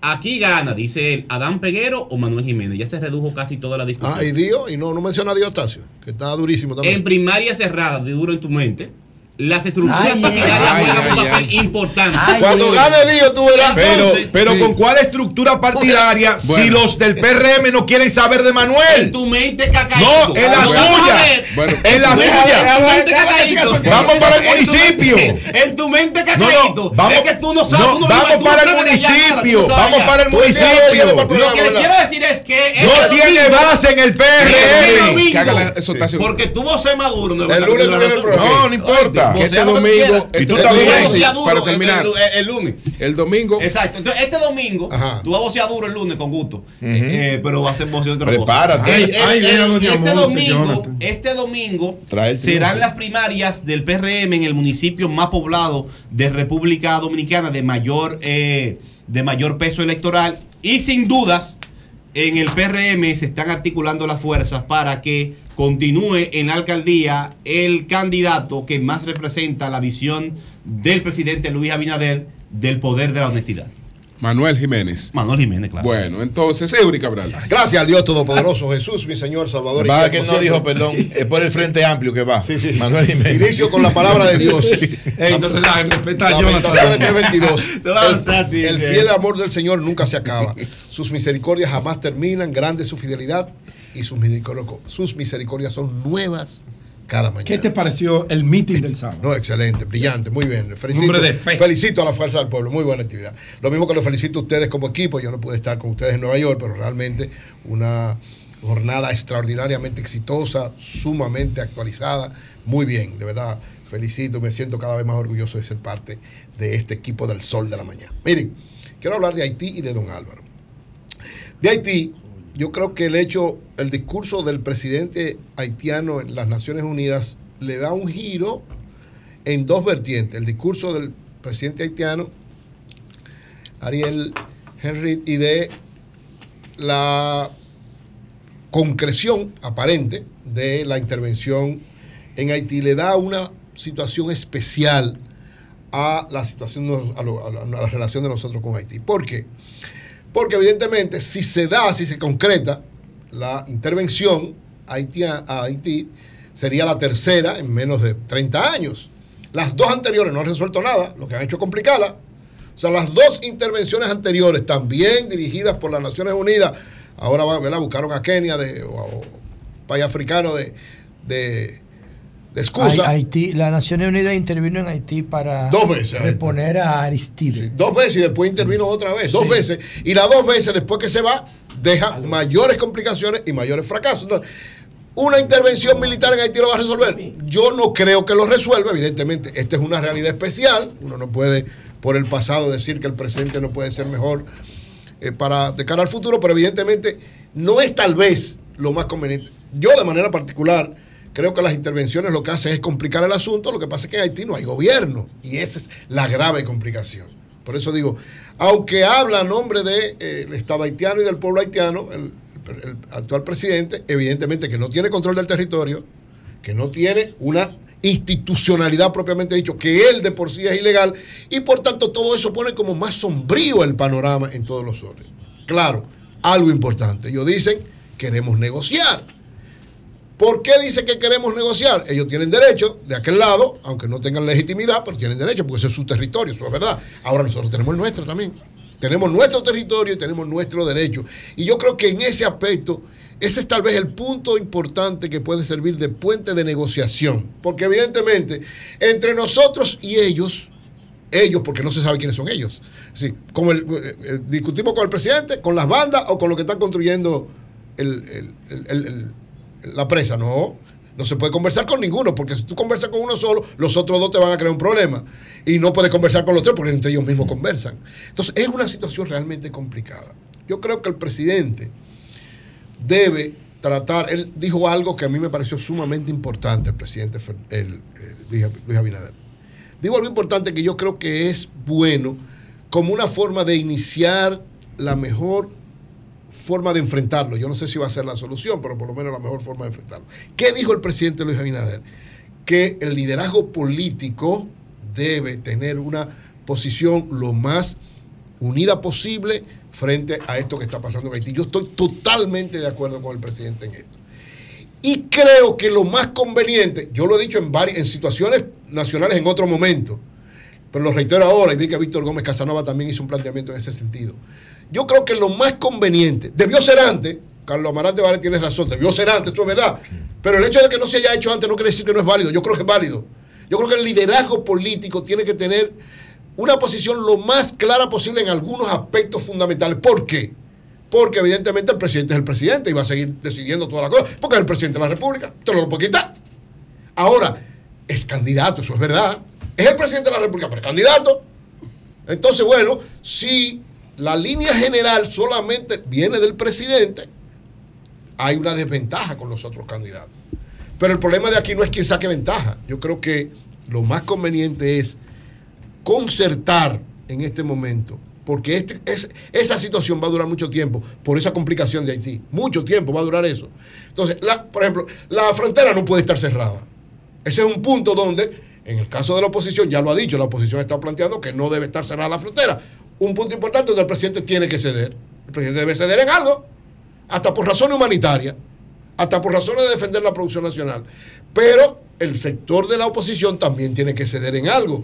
Debe respaldar la defensa. Yo creo que hay cuatro aspectos, son cuatro líderes principales que deben reunirse, los cuatro expresidentes de la República. Pues perdón, Eury, de, de mi parte, ¿verdad? De manera muy particular, yo no creo que deba producirse esa reunión Bueno, con ¿tú los que no? expresidentes, porque si el presidente Abinader y su gobierno tomaron las medidas de manera unilateral, bueno, pues que sigan trabajando No, y oye- sigan resolviendo pero el tema ellos. Oye lo que yo estoy planteando. Yo estoy planteando Es que tiene, que haber, que tiene que haber una reformulación. Yo digo, debe haber ahora una reformulación de cuatro aspectos principales donde estén de acuerdo, como una posición país. Eso creo yo. ¿Y qué tú opinas- y qué tú opinas de la barbaridad de pero, Aberti, pero que- escúchame, escúchame, espérate. no? No, no me meto a otra cosa. Oiga, Ay, Dios mío. Yo digo, llamar a los, Qué cua- metida de los pata, cuatro, ex- cuatro expresidentes de la República, los cuatro expresidentes, el presidente y los tres expresidentes. Luis Abinader, Danilo Medina, Leonel Fernández y Hipólito Mejía. Da- de cara a la nación, sentarse con, desde mi punto de vista, cuatro aspectos fundamentales. El, el presidente tiene que ceder, por eso digo, el presidente para lograr eso también tiene que ceder. Entonces, Esa es la foto tuya. cuatro tú. aspectos fundamentales, cuatro. Ponla la foto. Cuatro aspectos. El primero, ratificar todos, que en eso todos están de acuerdo, la defensa de la soberanía. plantea sacar al presidente de la wait. No me, estate tranquilo, eh, Manuel Jiménez, estate tranquilo. Ratificar la defensa de la soberanía nacional. Pedir a la comunidad OEA, ONU, que sirva de mediador. Que Haití pare la construcción en lo que dura esa mediación y abrir la frontera por razones humanitarias. Cuatro aspectos en los que los cuatro están de acuerdo, en los que el país está de acuerdo, y creo que es la posición más objetiva ahora mismo porque ese conflicto va a durar mucho tiempo y va a tener implicaciones. Si hay intervención en Haití, va a tener mayores complicaciones para la República Dominicana. Entonces, yo creo, pienso, es una sugerencia que le doy al presidente Luis Abinader, lo he hecho en varios momentos, se lo hice también a Danilo Medina en su momento, que siempre hay mejor que usted es mucho más rentable siempre cooperar que competir. Siempre más importante para la nación que podamos concertar posiciones comunes a enfrentarnos innecesariamente, porque la situación electoral, ahí va a ser el enfrentamiento electoralmente hablando, pero debe haber una posición, y en eso estoy de acuerdo con el presidente Abinader, del liderazgo en sentido general con las claves, los elementos fundamentales. Ojalá pueda darse ese encuentro entre ellos y esto de alguna Sueña, manera, que- bueno, es, es mi sueño, es mi deseo y creo que sería una de las cosas más convenientes para la nación si de verdad el liderazgo actúa pensando más en el país que en los intereses particulares de cada uno. Ojalá el presidente los convoque, porque además el presidente puede hacerlo. El que no quiera ir, bueno, porque no quiera ir. Yo no creo que si el presidente hace una convocatoria con esa orientación, ninguno de los líderes deje de ir. No lo creo. Bueno, pues no y si no lo hacen. Tú no conoces a Leonel a Danilo. pero si no lo hacen, pierden ellos. No me digas. Sí. Oye, si el presidente Abinader pone, lógicamente tiene que decir, voy a abrir la frontera, voy a buscar la comunidad internacional, o sea, él tiene que poner una serie de elementos y la oposición está de acuerdo. ¿Y por qué ahora? Bueno, porque si no fue antes, la gente tiene derecho a reivindicarse. Ah. El presidente no lo hizo, cometió un error. Si reconoce, porque él lo tiene que reconocer, estamos de acuerdo. El convocarlo es reconocer un error. Qué huevo el la vez. Entonces, en, el en ese sentido, creo que debe manejarse esta situación. Finalmente quiero, porque no estuve en el programa en Nueva York, a propósito de, de la partida de nuestro amigo y hermano Don Álvaro. Don Álvaro, todos saben que estuvimos trabajando con él mucho tiempo. Fuimos parte junto con él de muchas eh, batallas en todos los órdenes y para nosotros fue una situación muy dolorosa. Eh, ya él había pasado en varios momentos por situaciones, habíamos estado siempre junto con él. En esta ocasión ya nos lo perdimos físicamente. Pero yo creo que, don Álvaro, hoy yo publiqué un artículo en el periódico El Caribe que quiero leer algunos párrafos como un reconocimiento y un homenaje a lo que fue don Álvaro para nosotros. Don Álvaro Arbelo fue un ejemplo de luchador sin tregua y un guerrero de múltiples batallas, donde siempre blandía su arma efectiva del conocimiento y la preparación académica. Desde mi humilde punto de vista, yo creo que el mayor aporte de don Álvaro fue transformar la forma revolucionaria, hacer una transformación revolucionaria en la radio y en el oficio de crear opinión en los programas matutinos.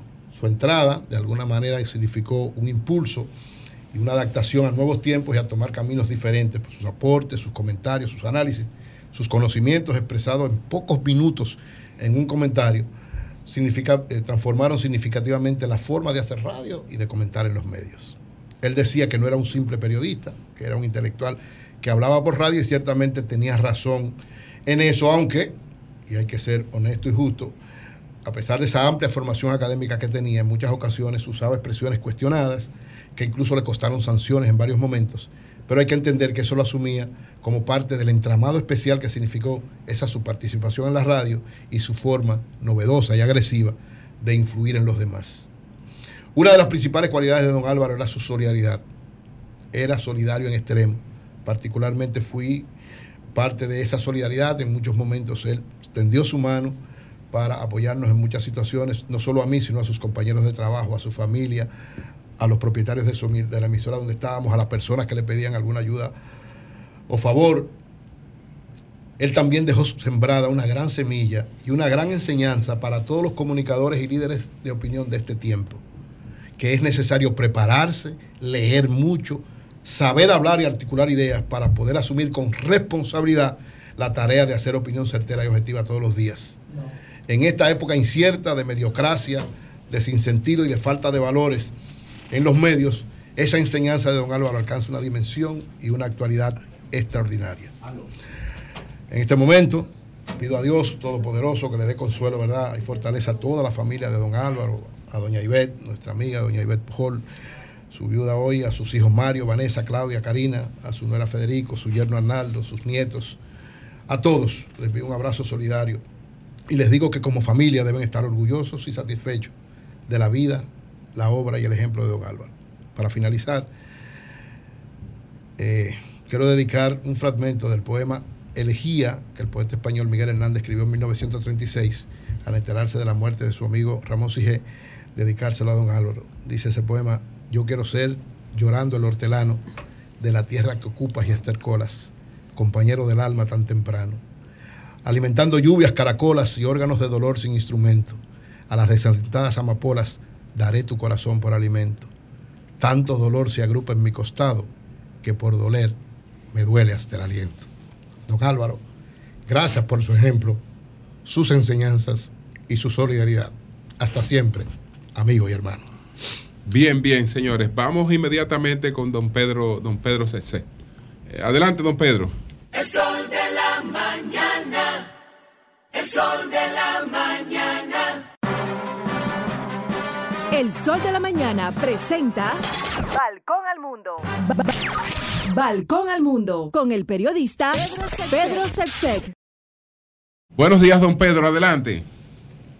Buen día, buen día. Estamos a minutos de que el senador demócrata por el estado de New Jersey, eh, Robert eh, Menéndez, eh, hable públicamente para responder a las acusaciones eh, que se le hicieron formalmente el viernes eh, en cuanto a aceptar sobornos y a ayudar al gobierno de Egipto con información eh, que no era de dominio eh, público. Estamos hablando de una acusación contra él, contra su esposa, contra otras dos personas eh, y estamos eh, viendo lo que podría ser un caso que si llega a juicio y fuera encontrado culpable, son cargos que eh, pueden llevarlo a la cárcel durante muchos años.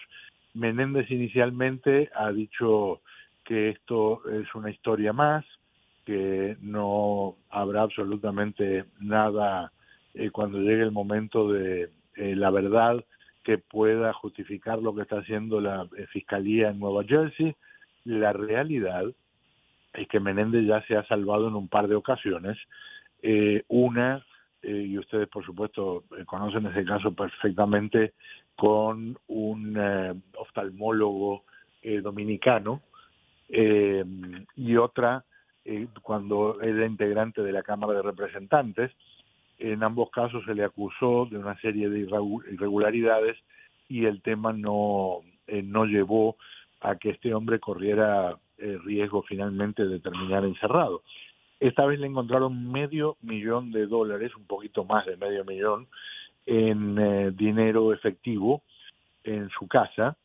Eh, le encontraron eh, barras de oro por un total de unos 3 kilos y fracción. Eh, eso representa más o menos unos 150 mil dólares.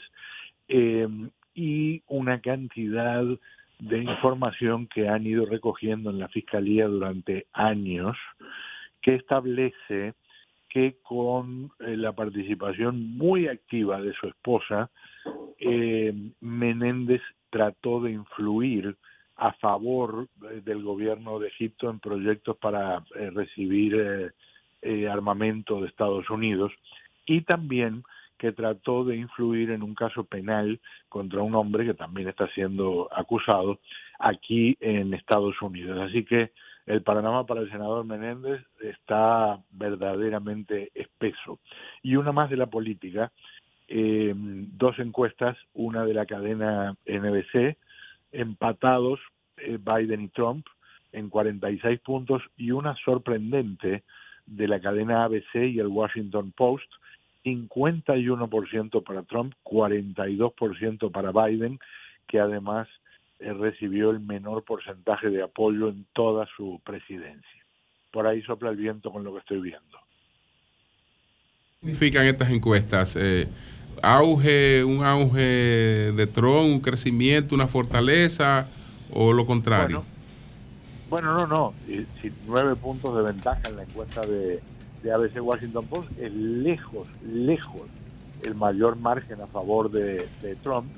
Lo que están diciendo es que algunos de los procedimientos de la encuesta podrían haber des- desnivelado artificialmente el resultado, pero eh, del lado de Trump lo que dicen es que están buscando tapar el sol con un dedo, que él está empezando a tomar ventaja y cada vez hay más gente que no quiere que Joe Biden eh, sea aspirante a la reelección porque sigue diciendo cosas fuera de lugar, sigue mostrando desorientación eh, y por supuesto algu- algunas de sus políticas eh, por ejemplo, por el tema de, de migración están verdaderamente generando caos en la frontera.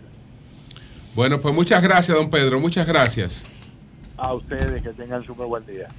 Bueno, señores, vámonos inmediatamente con Hugo Veras y Vehículos en la Radio. ¿Ya? Sí, sí. Son Ah, las, pues son las qué- 11, ¿Sabe 7. que antes de eso, Julio, Sí. hay, hay un grupo de, de demócratas, de, de legisladores demócratas, que están consultando a expertos en derecho constitucional en Estados Unidos para promover una moción que impida la postulación de Trump como candidato, tomando en cuenta que lo que él hizo, la agresión que él motivó, él lo admitió en una entrevista de Fox que él había motorizado y había tratado de ma- manipular a, a- a Mike Pence para que desconociera los resultados. Y dicen esos legisladores que él pudo haber violado la enmienda número 14 de la Constitución y que eso le impediría volver a presentarse como candidato, independientemente de que todavía no, no haya una sentencia definitiva. Las dos cosas serían un acontecimiento histórico. Que Trump sea candidato o que no sea. O que no sea. Lo será. Lo será. Julio, me da la información de que acaba de morir Carolina Bosch. Ah, sí, sí, Mariana lo dijo temprano. fue lo esta dijo madrugada, temprano. sí. Sí, tenía Fue en la 83 madrugada. años. Justo en el aniversario de. Justo en los 60 60 años. Qué vaina, ¿eh? Sí, Sí. El mismo día. ¿ves? Sí, sí. Bueno, toda nuestra solidaridad a la familia. Bien, cambio y fuera.